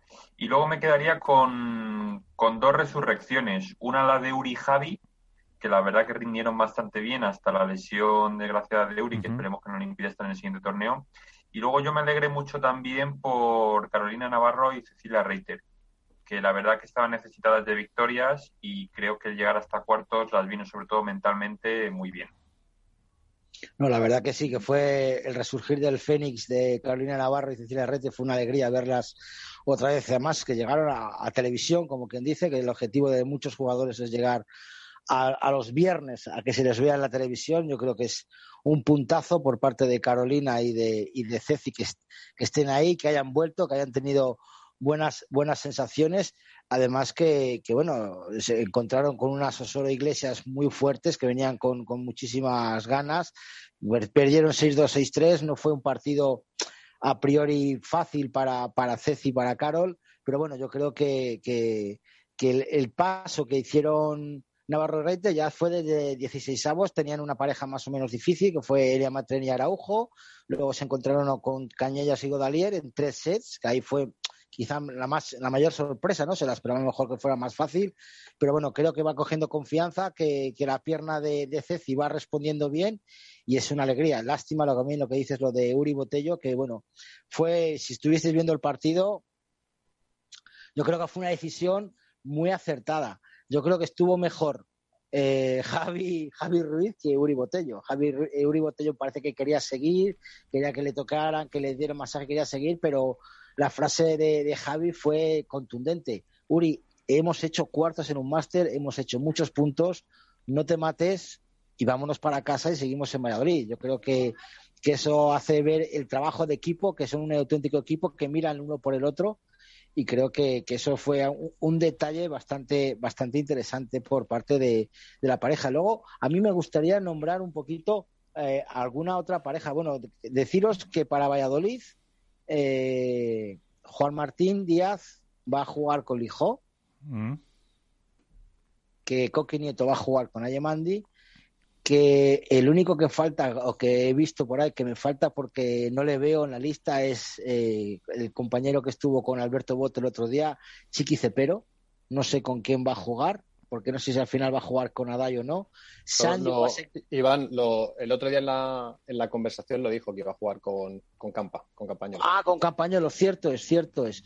Bueno, Sancho y Sanjito siguen jugando juntos, lo sepáis en Valladolid. Y bueno, pues vamos a ver cómo lo hace. Pues mira, no, eh, es verdad, acabo de recordar que, que, dijo que iba a jugar con Campañolo por, por la baja de Lucas Bergamini. Bueno, para mí me parece una pareja muy potente. ¿eh? ¿Cuándo se acaban las eh, inscripciones? Me parece que se cierran el jueves. El jueves. Lo digo por el tema de Vela que apuntaba. No, no, no, se tienen que cerrar mañana porque el sorteo se hace los jueves. es verdad. Se, cierran miércoles inscripciones y, jueves. Entonces no, no parece probable que a pesar de lo que contabas antes de esa recuperación de Vela vaya a estar en, vaya a estar en Valladolid prácticamente imposible ya. Todavía, por mucho que haya estado de sol a sol, como dice él, eh, es demasiado, pronto. acortaría demasiado los plazos, yo creo. Sería muy precipitado y, puede correr el riesgo de que la lesión vaya más y todavía se pierda más, más temporada. Y para eso, sabes que Vela es muy cuadriculado y muy bien se tiene que ver. Sabes que luego el primer torneo que juegue Vela, igual que cuando volvió de la lesión con, del año pasado fue una toma de contacto, me parece que llegó a cuartos de final, y luego el siguiente, que fue Madrid, ya lo ganó con Tapia. Entonces, el primer torneo que juegue, no sé si se puede ser a lo mejor Valencia o el siguiente, pero, pero vamos, yo creo que cuando vuelva a Vela hay que, que va a ser una apuesta segura, está claro. Y, más en un año tan largo, porque si estuviéramos hablando que es una temporada como la de 2020, que cuenta con 10 torneos, quizá a lo mejor apuraría más los plazos porque hay menos posibilidades pero en un año tan largo que el RAS que va a haber después de septiembre, porque vuelva el Tour para en agosto, va a haber muchos torneos, entonces van a tener muchas posibilidades de luchar por títulos y quizá una recuperación o acortar demasiado los plazos podría hacer que arrastrara, no sé si dolencias o no cogiera el ritmo competitivo. Y si alguien maneja bien ese tipo de situaciones, eh, el Velasteguín, al cual eh, hay que destacar una vez más la imagen de profesionalidad que está transmitiendo a través de las redes sociales, que es lo que vemos el resto, pero que los compañeros eh, son más conscientes aún de estar trabajando eh, 14 horas diarias en pos de una recuperación, eh, dejar a la familia durante 14 días para intentar ver si llega, eh, someterse a bueno, pues una serie de tratamientos más exhaustivos con todo lo que supone bueno, pues habla una vez más de, por qué Velasteguín a la edad que tiene está donde está, supone lo que supone y es quien es, ¿no? Eh, pero bueno, eso eh, al final es un poco eh, una nota que no ha estado dentro del Marbella Master. Yo, con respecto al Marbella Master, coincido con Álvaro y con Iván, por supuesto, Carolina Navarro y Ceci Reiter, que después de un inicio de temporada casi nadie hubiera dado como factible la posibilidad de que eliminaran la pareja 7. Es verdad que Araujo y Amatriaín no pasan por un buen inicio de temporada, es una realidad, es una pareja que estaba llamada a estar en cuartos con regularidad y poder acceder al fin de semana y de momento no acaban de dar con la tecla que les permita tener esa regularidad. Tampoco ayuda el año, lógicamente lo decía Ari, lo hemos hablado muchas veces, año de cambio de parejas, año que el ranking se agita más y que todo se iguala mucho más y propicia esa serie de, de sorpresas. Pero eso, bueno, yo creo que es es de, bien eh, nacido ser agradecido y en este caso, con todo lo que Carol y Ceci han dado al pádel femenino, pues verlas ahí otra vez eh, llama mucho la atención. Y a mí sí me gustaría que de alguna forma se abriera el melón de qué pasa con, con Triay y Salazar. No porque los resultados hayan sido malos, si hacemos, si miramos el inicio de campeonato, eh, están en semifinales con regularidad, tienen un título, pero sí que es verdad que era una pareja a la que todos apuntábamos como la clara favorita a ser la dominadora y que a estas alturas de temporada, con cinco torneos, bueno, pues estoy seguro que si hiciéramos un muestreo entre todos, hubiéramos dicho que tendrían dos, tres títulos y la realidad es que tan solo tienen uno. Entonces, yo lo comentaba hace poco con, con un entrenador, ¿hasta dónde soporta ese proyecto no tener victorias en torneos con cierta regularidad? Porque no está en número uno en la race, porque los resultados ahora mismo pues de Riera y, y, y, Yaguno. y Yaguno, perdón, eh, son las que lo merecen. Eh, Ari y Paula, pues con esos dos triunfos también se encaraman ahí. Y sin embargo, en algún momento eh, ellas mismas exigirán resultados. Entonces, ¿hasta cuándo ese proyecto se puede sustentar en lo que podría ser? Y no en lo que es. Pues fíjate en ese proyecto, fíjate el de las Martas. Si tú estás dudando de, de Triay eh, y Salazar, que están llegando a semis, finales, han perdido una final, han ganado otra, están teniendo, fíjate, el proyecto de las Martas. Ahí, no sé yo. Sí, lo que pasa que Iván... Va a aguantar más Ale y Gemma que, las Martas. Sí, eso sí puede ser, pero también es verdad que ya, si no me equivoco, fueron dos o tres pruebas el año pasado de las Martas que tampoco dejaron muy buenas sensaciones.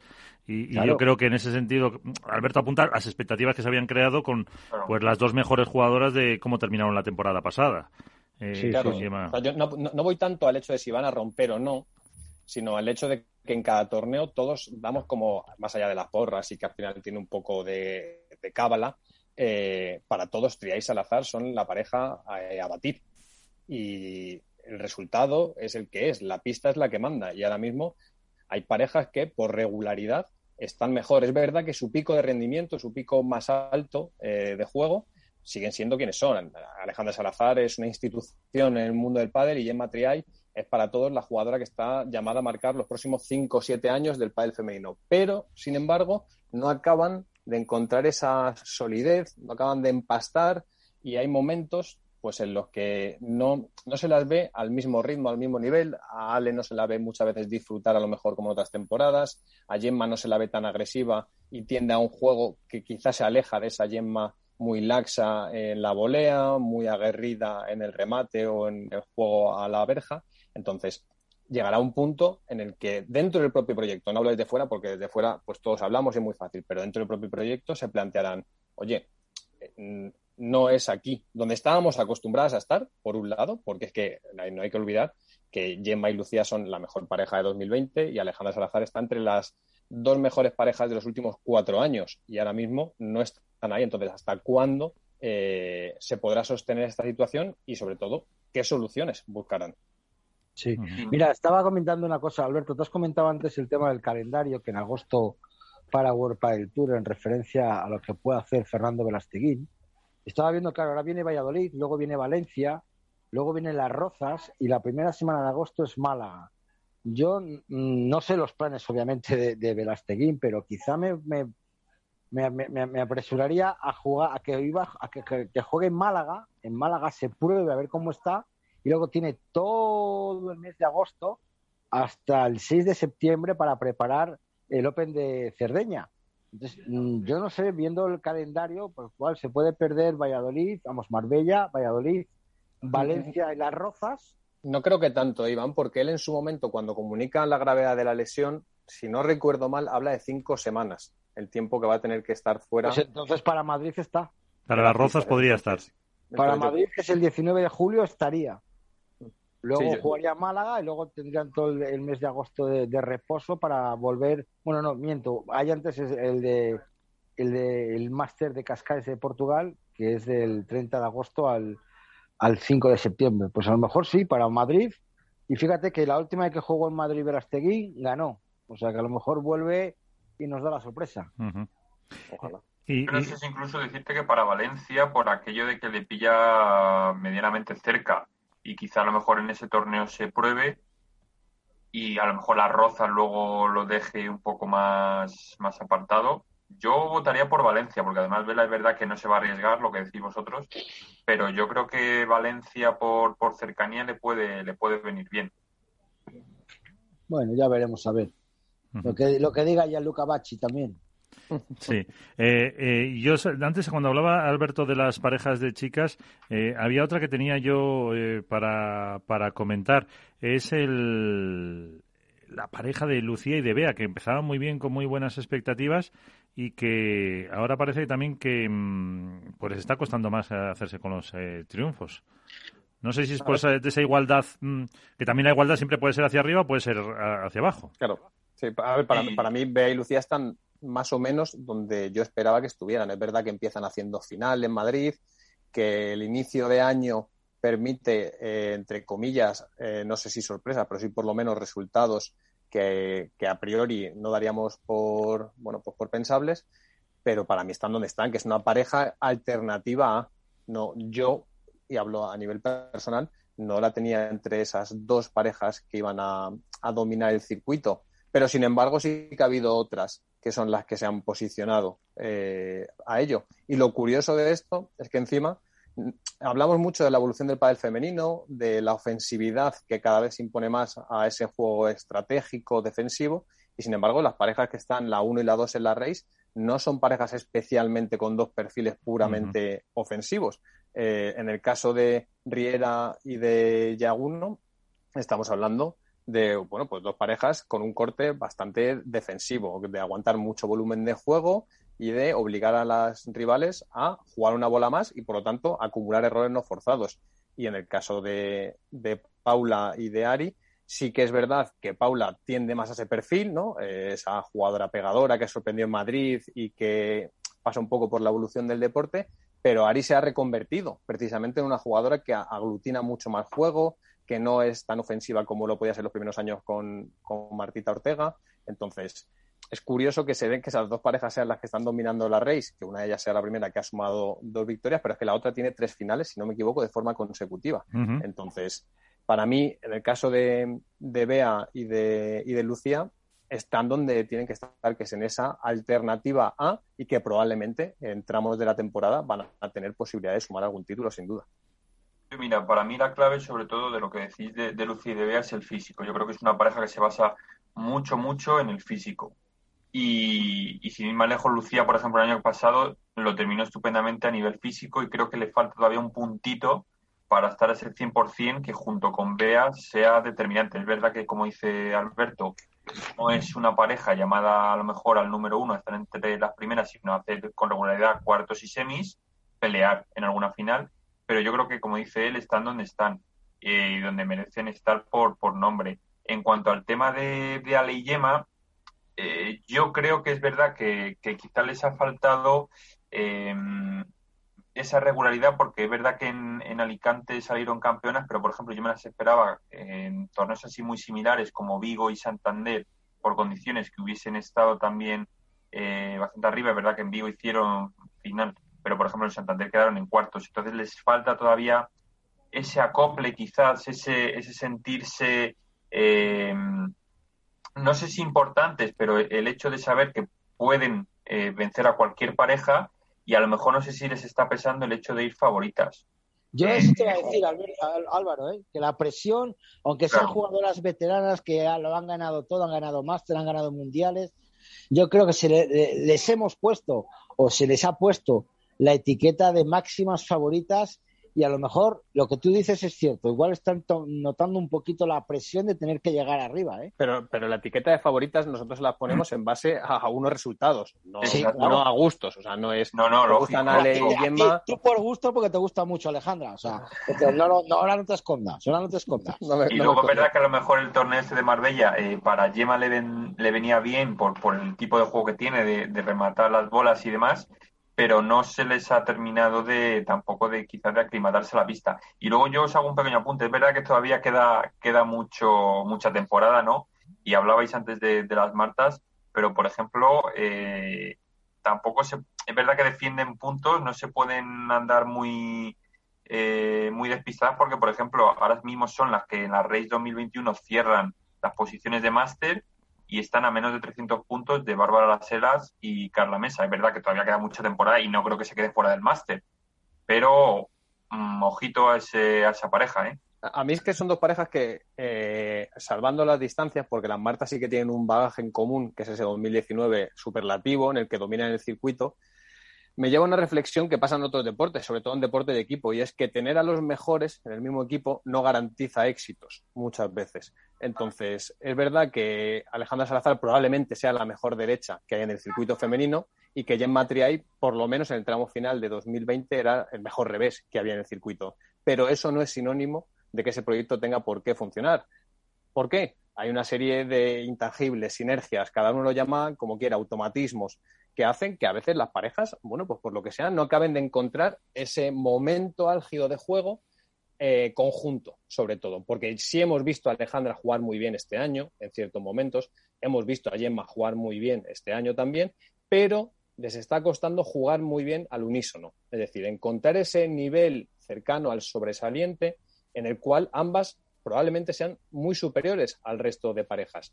Entonces, esa eh, desconexión, esa desincronía que tienen en el juego a veces es lo que da posibilidades a, a las rivales. Y ahí es donde surge la oportunidad para que parejas que a lo mejor no son capaces de llegar a un pico de juego tan alto como son Ari y Paula, como son Riera y Yaguno, que sí te dan constantemente un 7, un siete y medio, un 8, tengan cabida y precisamente se acerquen más al éxito. Entonces, yo creo que pasa por ahí. Lo que pasa es que es verdad que es una temporada muy larga y podemos estar hablando que en diciembre de este año, pues Jen Mayale estén con seis torneos y todo lo que estemos diciendo valga para más bien poco. Alberto, te la voy a tirar con bala. Y Álvaro también. ¿Qué parte de estos resultados, entre comillas, de las Martas y de Gemma y, y Ale pueden estar en los banquillos? Eh, a ver, es complicado, ¿eh? ¿eh? porque yo creo que la figura del entrenador tiene más trascendencia de la que nos pensamos muchas veces y la vinculación emocional, más allá de lo deportivo, por supuesto, porque la dirección deportiva, yo doy por hecho que todos los entrenadores o que la gran mayoría de entrenadores que están entre las parejas top es porque son entrenadores top, ¿vale? Habrá mejores, habrá peores, pero la mayoría son entrenadores top y por eso las jugadoras les eligen. No es una cuestión de gustos, es una cuestión de que los jugadores y las jugadoras, pues precisamente lo que son son egoístas y quieren sacar el mayor rendimiento. Entonces, otra cosa es que acierten la elección. Pero sí estoy de acuerdo, Iván, en que la elección eh, de un entrenador genera un vínculo emocional y a veces ese vínculo emocional no se crea.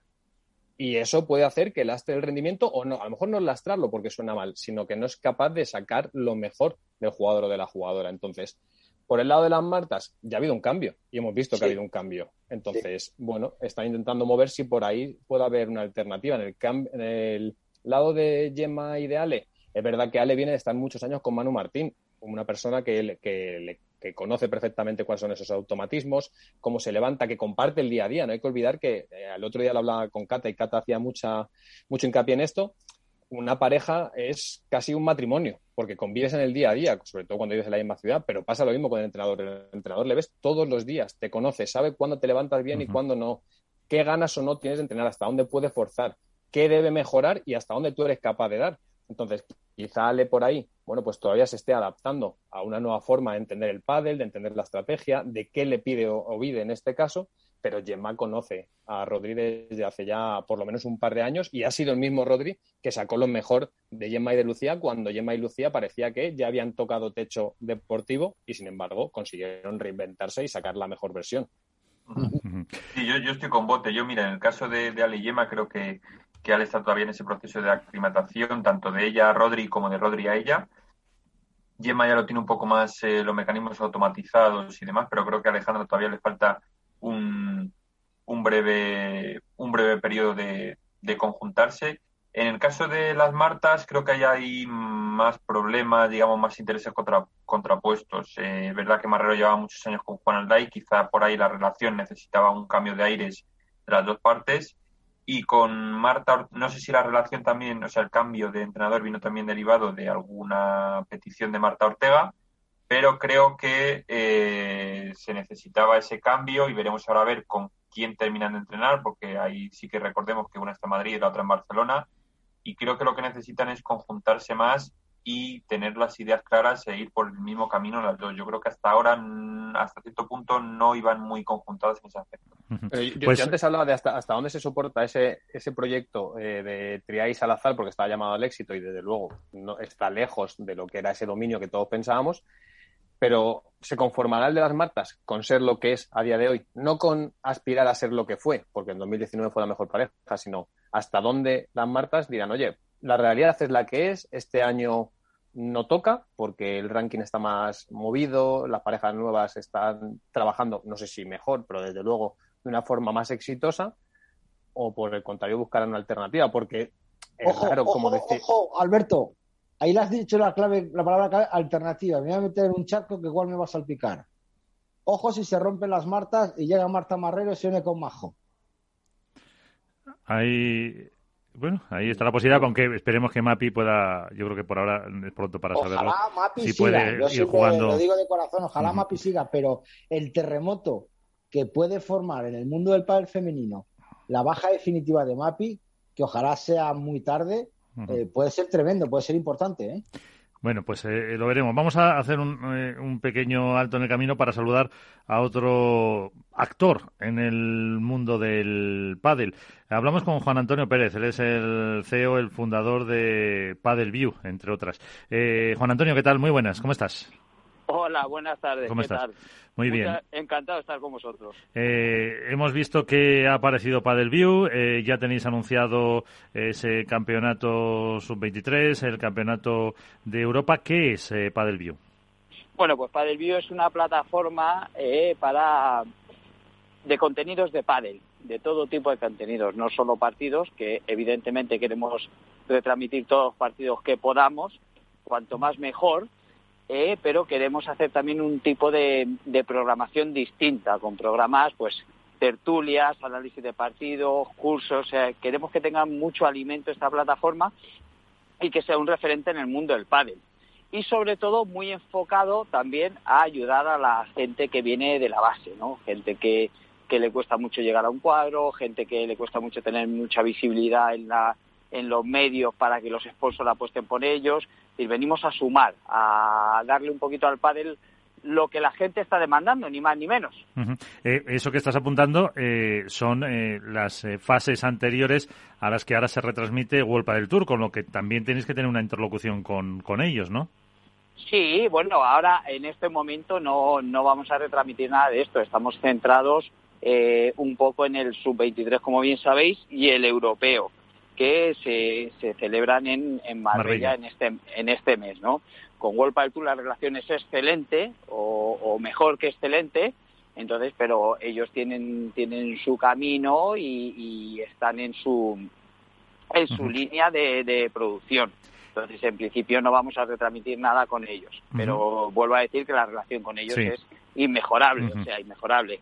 ¿Cómo vais a, a, funcionar? Ya nos hemos registrado en la en la web, en la app, eh, podemos eh, acceder, ya tenéis anunciado esos campeonatos, como has mencionado. Eh, ¿Cuál es vuestra idea? Porque, en el fondo, eh, sois una empresa. Las empresas tienen que ganar dinero. Bueno, pues mira, en un principio lo que queremos es demostrar y que la gente vea lo que sabemos hacer y cómo lo hacemos. Eh, vamos a, a, tener un tiempo, va a ser una plataforma freemium, ¿vale? En la cual habrá contenido gratuito solo por registrarte, que si ya os habéis registrado lo habéis hecho muy bien, eso es evidente, ¿eh? Y luego eh, queremos tener contenidos de pago, ¿vale? En un medio plazo, el, el cual pues será bien mensual, bien anual o incluso contenidos que se puedan comprar en el momento. ¿vale? Uh -huh. Entonces, la idea, evidentemente, es una empresa, eh, está para ganar dinero, como bien dices tú, pero no queremos basar nuestros principios en ganar el dinero. O sea, el dinero vendrá si tiene que venir, lo que queremos es hacer un buen producto y hacerlo bien. Uh -huh.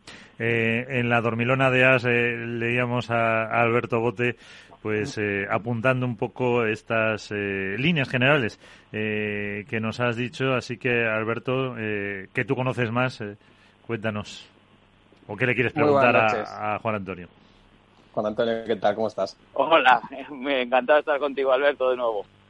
Sí, a ver, yo tuve la, la posibilidad de dar en exclusiva en la Dormilona, eh, bueno, cuál era el proyecto para el View, que todos más o menos habíamos escuchado que había, bueno, pues algo que empezaba a hacerse realidad. Y bueno, pues fui poco a poco eh, tirando el hilo, como, como le dije a él mismo, hasta, bueno, pues hasta poder conocer el proyecto más en profundidad. A mí personalmente me parece un proyecto que es interesante y que abre sobre todo el abanico de posibilidades eh, de cara al usuario. Un usuario que muchas veces eh, reclama un streaming de calidad, que reclama poder ver las primeras rondas y que ahora lo va a tener, que eso ya es un paso. Entonces, si tuviéramos que dirigirnos, si, si para el View tuviera que dirigirse de una forma directa a ese usuario medio, que al final es el nicho de su eh, ¿cuál es el activo? ¿Cuál es el valor añadido que le, que le propone para el View, para que se registre y para que lo consuma de una forma regular? Bueno, te voy a hacer, primero te voy a hacer un apunte. Eh, eh, no vamos a retransmitir ninguna previas. Eso tiene que quedar claro. Es decir, nosotros nuestras retransmisiones ahora lo que va a ser, en principio va a ser el sub-23 y el europeo, ¿vale? Pero, pero no quiero que lleve equívoco. Nosotros no tenemos ningún acuerdo con, con World Padel Tour aunque la relación, vuelvo a decir, es exquisita o mejor que exquisita, pero no tenemos ningún acuerdo. Ellos tienen su producto, tienen su circuito y tienen muy clara la línea de negocio que quieren llevar y es más que respetable porque es, eh, tienen más que fundamentos. Entonces, nosotros en principio no vamos a retransmitir previas. Cuando yo me refiero que queremos apoyar el, el, el pádel base, pues es lo que vamos a hacer ahora, por ejemplo, con el europeo. ¿Vale? Eh, con el eh, con el sub-23, disculpa. Y luego con el europeo para eh, poder expandir el base el, el pádel al resto de Europa. ¿Vale? Sí, pero, pero Juan Antonio, un, inciso, sí que cabe la posibilidad, yo me refería a primeras rondas porque muchas veces es verdad que, pues, que el aficionado le gustaría ver más allá del fin de semana. Es verdad que se achaca a Vuelpa del Tour, lógicamente, porque es el circuito por antonomasia el más consumido, pero sí que cabe esa posibilidad, tanto de que en el sub-23 como en el europeo se pueda ver las primeras rondas de cuadro. Sin ninguna duda. O sea, en el, en el sub-23 y en el europeo vamos a retransmitir desde la primera ronda. Incluso estamos planteándonos retransmitir previas. ¿Vale? Estamos haciendo un despliegue muy amplio de producción entonces vamos a tener un set que vais a ver que es, es algo muy innovador, tipo ATP. Ya estamos trabajando para eso. Evidentemente no vamos a retransmitir solo semifinales y finales en el europeo. Empezamos a retransmitir mañana ya, directamente. ¿Vale? Entonces, eso, ese es el primer valor. Y luego el valor de contenidos que vamos a generar nosotros mismos. O sea, debates, tertulias, tipo programas tipo este que tenéis vosotros, que está muy bien, que nos, encantaría colaborar con vosotros también en algún momento. Entonces, eh, nuestro, nuestro valor va a ser el, darle al cliente, como si habéis visto los spots que hemos estado sacando, darle al cliente lo que el cliente quiere. Pues hay gente que le gustaría saber, por ejemplo, eh, qué pasó con Robbie Gattiker. Cosas de ese tipo, programas de ese tipo, un poquito más que la gente, porque al final, si nosotros nos paramos a, a ver qué es lo que conoce la gente del pádel, la gente del pádel solo conoce World Padel Tour. La gran mayoría está encasillado en World Padel Tour, que es un producto fantástico, espectacular, pero no conocen realmente qué es el pádel, qué hay dentro del pádel, qué se huele con las parejas, por qué cambian las parejas, por qué... todo ese tipo de cosas son donde nosotros nos queremos meter un poquito para que darle a conocer a la gente todo este tipo de cosas y sobre todo contar mucho con jugadores que, que, que pueden necesitar, darle valor a ese tipo de jugadores que en un momento dado les puede seguir un día para que vean un día a día cómo van a la universidad, luego comen, tienen que estar sus seis o siete horas de pádel y encima tirar algún carro de bolas porque no tienen dinero sino suficiente para poder jugar una pre previa, ¿no? Que la gente lo vea eso también, que, que yo creo que es interesante. Álvaro, Padel Spain. Hola, muy buenas, ¿qué tal? Encantado. Encantado, Álvaro. Bueno, yo quiero hacerte dos, dos preguntas. Una, eh, bueno, van un poco relacionadas. Eh, ¿Quiénes formáis parte del proyecto de Padelview y sobre todo eh, si vais a contar para estas retransmisiones del Campeonato de España en Sub-23 y del Europeo con algún comentarista especializado o, vais a contar con alguien de las propias federaciones? Y luego, en el caso de las retransmisiones de previas, eh, 16 y octavos, ¿Va a ser solo cámara fija sin comentarios y va a ser locutado ya más adelante como en World del Tour? ¿O va a ser, de, digamos, locutado con, un comentarista, con un narrador desde el principio? Vamos a ver. Eh, empiezo por la primera, ¿vale? En el, el, equipo World del Tour, bueno, pues habrá gente que conocéis y gente que no. El principal valedor nuestro es eh, eh Ibereólica Renovables. Ibereólica Renovables es una empresa que se dedica como bien dice su nombre, a la energía renovable, la cual ha apostado eh, por este proyecto y es quien, digamos, soporta el poder llevar este, eh, este proyecto adelante. Sobre todo don Gregorio, don Gregorio Álvarez, que es el que el que ha apostado ha apostado por por este proyecto vale es un entusiasmado del pádel y del deporte en general entonces ha apostado mucho por esto y por, por estar con nosotros. Entonces ese es el principal valedor y luego hay un equipo de trabajo en el cual pues me encuentro yo y se encuentran otra serie de personas que llevamos día a día esto esto esto a cabo, ¿vale? Es un proyecto que se trabaja todos los días, no trabajamos solo los días de torneo, Luego, a lo que te referías de la retransmisión, sí, nosotros queremos hacer la misma retransmisión desde el primer día, con comentaristas, con locutores, con entrevistas, con previos, sí.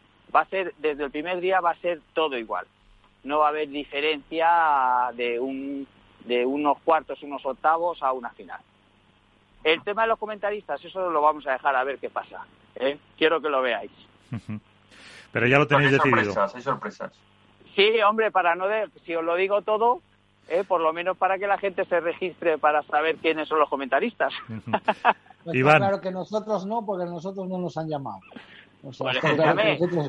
por, ahora, ¿no? La puerta, la tenéis abierta. Nosotros, una, uno, uno, el core de este proyecto es que queremos contar con todos. Es decir, nosotros en el mundo del pádel todos sabemos que hay rencillas, que unos se llevan bien, otros se llevan mal. Nosotros queremos aunarlo todo. Yo creo que todos podemos formar parte de Padel View en tanto en cuanto seamos prudentes, seamos respetuosos y llevemos una línea de trabajo. No queremos discriminar a nadie, al revés, todo el que pueda sumar algo en este proyecto será bienvenido, sin ninguna duda. Iván. Eh, hola Juan Antonio, buenas noches. Buenas noches.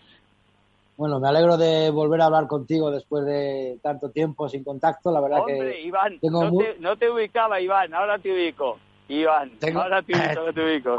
Hombre, tengo buenos recuerdos de, Juan Antonio cuando se presentó con World Padel Tour Fresh allí en Valladolid, eh, en Madrid. Eh, cuando Además, en la, la oportunidad de ser invitados los dos que estuvimos juntos, ¿te acuerdas? En la presentación de ASIS con Vela y con.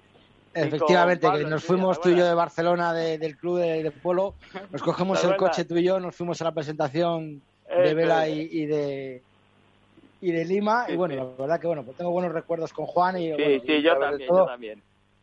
Muchas felicidades por el, por el proyecto. Me parece que era un producto, lo que dice Alberto, muy, muy demandado. Y bueno, yo quería preguntarte algo que lo has dejado ver, que está claro que el objetivo de, toda empresa es ganar dinero, pues a, que todos formemos parte de ello y que, por supuesto, la puerta de Estudio Pad y de nosotros mismos está. Nuestros teléfonos los tenéis para lo que queráis, para, para comentar, para tertulias, para debates, para lo que sea. Ah, pero a mí me gustaría saber algo que a la gente le puede interesar, ¿no? Tú has comentado el tema del pago, que puede ser mensual, semanal, eh, por producto, por anual. ¿Habéis valorado ya algún tipo de cantidad económica por todo esto? Pues mira, tenemos algo en la mente, pero, pero no lo tenemos perfilado. ¿Por qué no tenemos perfilado? Porque creo que cuando tú sales a cobrar algo, tiene que ser algo de calidad y algo con un buen contenido. Entonces, no queremos salir, preferimos estar un tiempo que sea gratuito, que la gente vea realmente lo que, lo que estamos haciendo, que se sientan partícipes de nuestro negocio y cuando llegue el momento veremos el tipo de pago que se pone. Pero ahora, ahora mismo, siendo consecuentes, no tenemos eh, la idea de la cantidad que se va a... Sí tenemos la estrategia, pero no las cantidades. De momento vamos a, eh, como en todo en esta vida y en los proyectos y en los negocios, hay que hacerlas bien. Primero tenemos que demostrar que la gente lo vea y que no vean que sumo. Lo que no, no vería en ningún caso interesante es empezar cobrando, aunque fuesen 0,5 céntimos, por algo que, que no los vale. ¿Por qué? Porque la gente se desengancha. La idea es que la gente lo vea y cuando realmente vea que es interesante, entonces, bueno, pues ahora no me importa pagarlo. Lo que no queremos es que la gente pague algo, se meta, se desilusione y luego no nos dé una segunda oportunidad. Prefiero, preferemos que esa, esa oportunidad nos la den de una, de una sola vez. Porque tenéis identificada realmente esa demanda potencial elevada para, para sacar adelante el proyecto. Sí, sí, sí, sí. Vamos a ver, hay muchísima demanda de producto de pádel pero no solo de partidos, o sea, demanda de todo. Bueno, lo estáis viendo vosotros en las redes. Nos estamos, eh, gente que hace preguntas en las redes porque no hay información, en fin. Yo creo que nosotros vamos a trabajar en, ese, en esa línea, en la de que haya información toda la que se pueda y, incluso con programas chulos.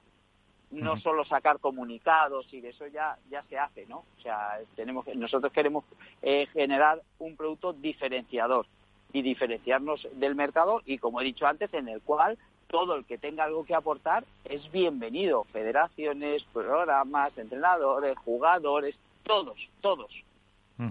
Eh, Álvaro. Sí, yo quería hacer otra pregunta, eh, bueno, especialmente enfocada al Campeonato de Europa. Eh, se habla siempre de la internacionalización del pádel y demás. En ese producto diferenciador que queréis sacar, ¿tenéis pensado que las narraciones y los comentarios sean en inglés o solo va a ser en español? Tenemos pensado que sea en inglés. Correcto. Tenemos pensado. Una de las cosas importantes, evidentemente, es eh, eh, llegar a todo el mundo. Es muy importante llegar a todo el mundo. Es decir, si tú retransmites un, un, campeonato de Europa, la idea es poder retransmitir en inglés. ¿Cuánto? No sabemos. Estamos aún perfilando muchas cosas. Tener que tener en cuenta que también pido a, la gente que en un principio tenga paciencia. Es un producto que llevamos trabajando desde hace más de un año y medio, está muy perfilado, está, se empezó de una manera, se le ha dado la vuelta, entonces eh, sí que pido un poquito de paciencia al principio porque nos vamos a equivocar mucho. Nos vamos a equivocar mucho, pero sí que pido que todas esas equivocaciones tenéis nuestras plataformas, nuestros teléfonos para comentar con nosotros lo que queráis siempre y cuando sea para mejorar y para aportar y para ayudarnos a, mejorar. Lo que está claro es que de lo que se, se aprende y se mejora es de lo que se hace mal. Lo que hacemos bien ya lo sabemos todos. Necesitamos saber lo que hacemos mal para poderlo mejorar. Pues, eh, ¿alguna cuestión, Alberto, más? Eh, Juan Antonio, eh, empezáis con el sub-23 como, digamos, de algún modo prueba piloto, ¿no? Porque es el primer evento que se va, que se va a cubrir.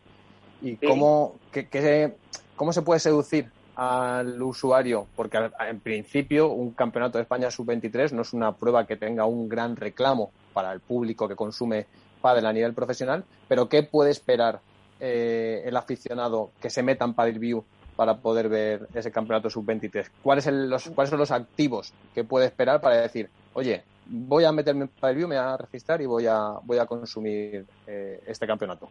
Pues yo creo que el principal activo es el despliegue en producción que vamos a hacer y el tipo de comentarios y el tipo de programa. Yo creo que ese es el principal que vamos a tener. Lo, lo, estamos sacando muy de, la casilla que tiene el padre ahora mismo, ¿no? O sea, yo invito a todo el mundo que se meta aunque sea dos minutos para que lo vea porque estoy seguro de que se van a enganchar. Por varias cosas. Lo primero porque, como has dicho tú, es un campeonato, yo no lo diría menor, porque tenemos parejas muy potentes. Ten en cuenta que tenemos a Coqui, tenemos a Momo, tenemos a, a, Rico, o sea, hay, hay jugadores muy potentes y yo creo que la final va a ser muy, muy bonita. Pero sobre todo lo que, lo que le va a enganchar al espectador va a ser el partido, pero también va a ser los contenidos que nosotros vamos a generar alrededor de este torneo. Bueno, pues estaremos, eh, estaremos atentos. Eh, una última cuestión, Álvaro, que sí. Solo una preguntita más. Eh, ¿Vais a poner micros en los banquillos? Eh, vamos a poner micros en los banquillos. Buena pregunta. Lo veréis. ¿Y la respuesta? no, no, no. Correcto también, correcto. No quiere, no quiere desvelar nada, ni comentaristas, ni Me deja todo con la los labios. Eh, manejando el hype. Sí, sí, Juan Antonio. En principio no tenemos pensado poner micros en los banquillos, pero por algo muy algo muy sencillo que vais a entender todos. Tenemos que respetar un poco la, privacidad de, del jugador y del entrenador. Eh, está muy bonito, da mucho chance, pero tenemos que tener en cuenta que en el momento que tú pones un micro en un banquillo ya el entrenador o el jugador no se siente libre de hablar. Con lo cual lo que nos va lo que vamos a retransmitir es lo que ellos quieren que escuchemos, no la realidad. Mm, bueno, pues eh, veremos. Mañana, mañana ya estamos atentos con ese sub-23, Juan Antonio. bueno, pues nada, muchísimas gracias por invitarme. Ya sabéis que estáis todos invitados. Y bueno, esta es vuestra casa para lo que queráis. Pues seguiremos en contacto. Juan Antonio Pérez, eh, responsable del Project, que también está al frente de Padel View. Muchas gracias por estar con nosotros y que os vaya bien. Venga, muchas gracias a vosotros. Encantado. Pues, eh, nuevo actor en el mundo del pádel. Eh, dos minutos para irnos. Eh, ¿Qué queréis apuntar algo bien sobre esto, bien sobre sobre el plano deportivo, aunque esto último es también un poco novedad de lo que ha habido ahora mismo en el, en el sector con este nuevo actor que va, que va a participar y que, eh, pues, eh, la pregunta es esa, si yo hacía, vosotros supongo que decís también que sí, que si hay esa demanda para pagar por un contenido mm, a lo mejor menos conocido que el circuito profesional.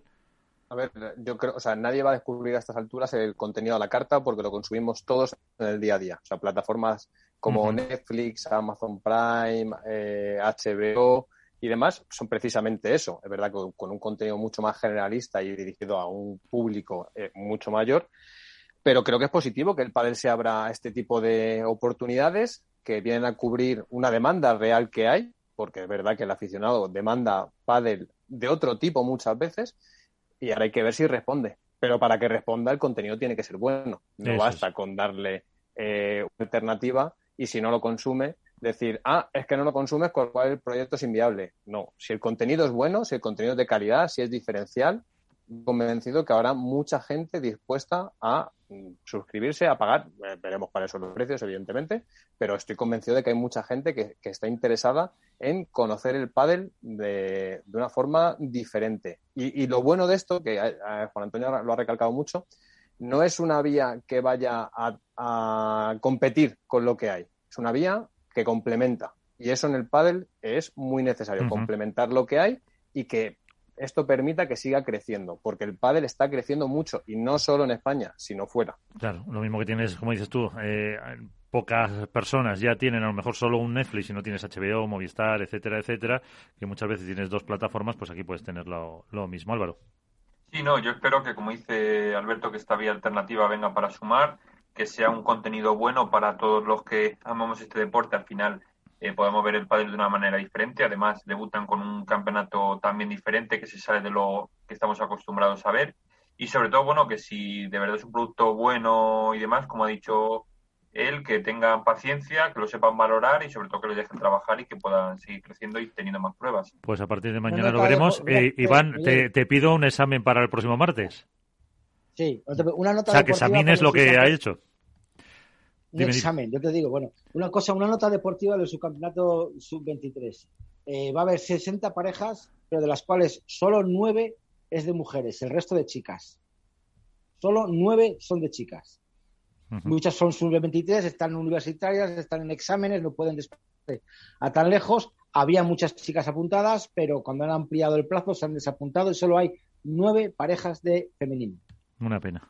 Alberto. A, mí, a, modo de, finalización por mi parte del de tema Paddle View, hay una cosa que me ha llamado mucho la atención y de forma positiva. Y es el paddle. En el paddle eh, es un nicho muy pequeño, cada vez menos, pero muy pequeño, en el que todos más o menos conocemos los proyectos que se empiezan a barruntar y que van a salir.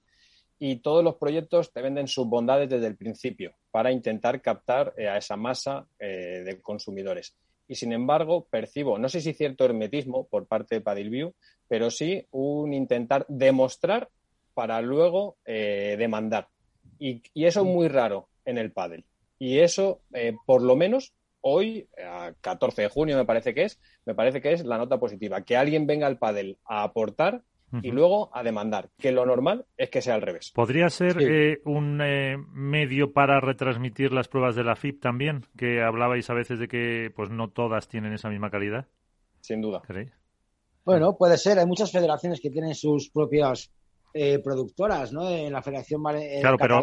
Canaria tiene a 4K, en Valencia tiene la suya, la FIP puede tener la suya, a lo mejor se pueden unir todas.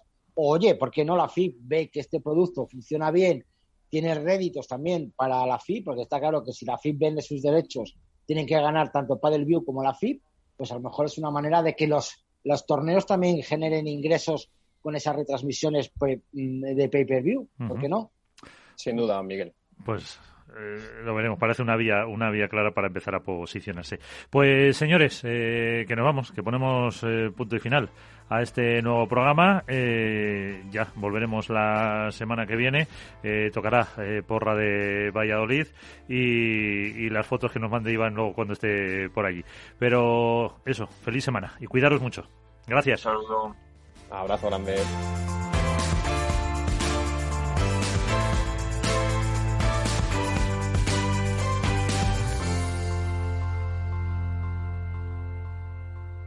Hook Paddle ha patrocinado esta sección. Hook Paddle Time is now. Esto es Paddle.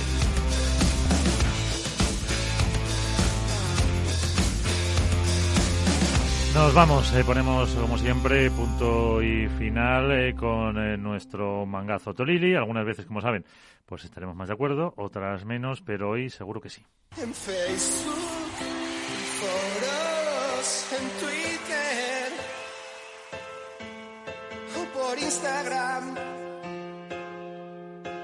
Suelo hablar de aquello que no sé. Hola, soy el mangazo Tolili y no me gusta el pádel. Hoy no es un buen día, no es una buena noche. Deberíamos estar hablando de si Lebron insultó al público, de si el público pitó o aulló a Lebron celebrando sus fallos, de si para los asesores de Lobito vale todo mientras él sea el mejor de tantas cosas del Lobito. Deberíamos estar hablando de si Ovide tiene o no barriga, porque hace mucho que no le vemos, porque no es capaz de llevar a sus parejas a la final, ni siquiera teniendo a la potencialmente mejor de en las chicas. Deberíamos estar hablando de la vida corriente, de si la pelotita entró o no, de si Uri se ha lesionado.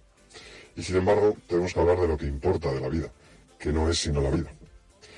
Mapi anunció que sufre esclerosis múltiple no sé qué. Un revés, un putadón. Algo que no esperas, que no esperas que pase, pero que pasa y que no queda otra que luchar con y contra ello. Y por eso estoy triste, estoy jodido y aquí acabo. Mapi, a tu disposición para lo que necesites y, por supuesto, toda la legión de seguidores y profesionales del pádel que seguro se están volcando contigo. Buenas noches y un abrazo.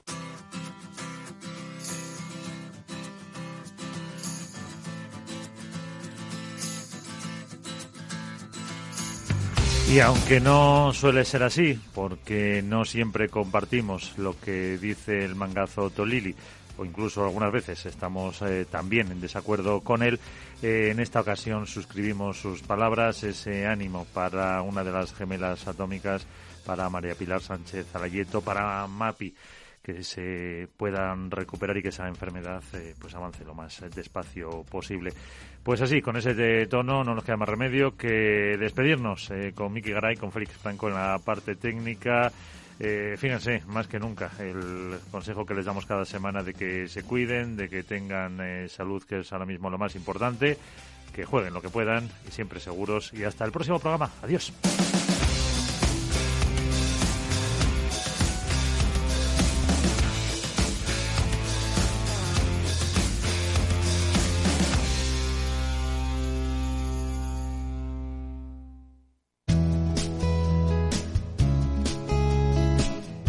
Capital Radio, Música y Mercados. Well, it's one for the money, two for the show, three to get ready. Now go, cat, go, but don't you step on my blue suede shoe. Well, you can do anything but take over my blue suede shoe. Well, you can knock me down, step in my face, slander my name all over the place. Well, do anything that you wanna do, but uh, uh, honey, lay off them shoes and don't you step on my blue suede shoe. Well, you can do anything but take me over my blue suede shoes. Let's go, cat.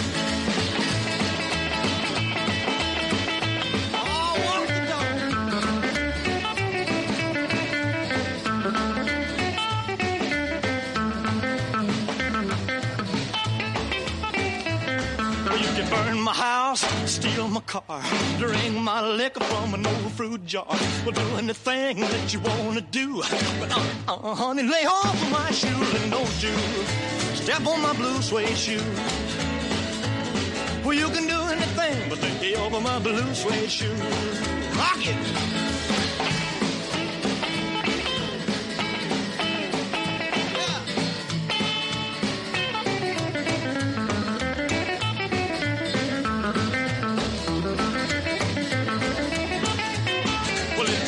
For the money, two for the show, three to get ready. Now go, go, go, but don't you step on my blue suede shoe. Well, you can do anything but take the help for my blue suede shoe. Well, it's blue, blue, blue suede shoes. Blue, blue, blue suede shoes. Yeah! Blue, blue, blue suede shoes, baby. Blue, blue, blue suede shoes. Well, you can do anything but they hold for my blue suede shoes.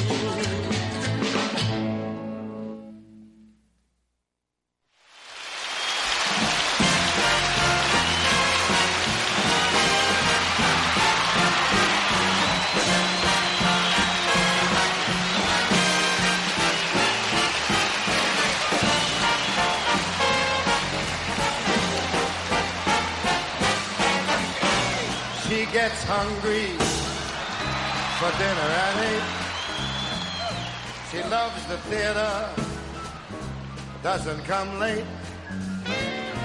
She'd never bother with anyone she'd hate. And that's why the lady is a tramp. doesn't like dice games with barons and earls. Won't go to Harlem dressed in ermine and pearls. Will not dish the dirt with the rest of those girls. And that's why this chick is a tramp. She loves the free, cool wind in her hair. Life without care. She's broke, but it's hope. Doesn't like California. It's cold and it's damp. That's why the lady is a tramp. Gets far too hungry, babe. Wait there for dinner at eight. She adores the theater, however, doesn't get there late. She'd never bother with someone she'd hate. That is why the lady is a tramp. Doesn't like dice games with barons and earls. Never makes trip up to Harlem driving shiny Lincolns and Fords. She won't dish the dirt with the rest of those broads. That's why this chick is a tramp. She loves the free, fine, wild, knocked out, cuckoo, groovy wind in her hair. Nights without a care. She's broke, but it's hope. She loves California. It's cold and it's damp. That's why the lady. That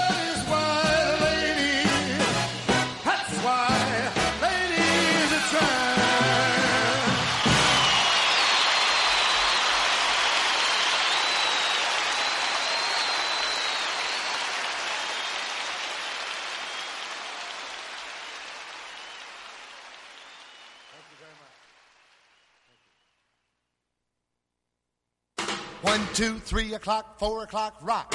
Five, six, seven o'clock, eight o'clock, rock. Nine, ten, eleven o'clock, twelve o'clock, rock. We're gonna rock around the clock tonight. Put your glad rags on.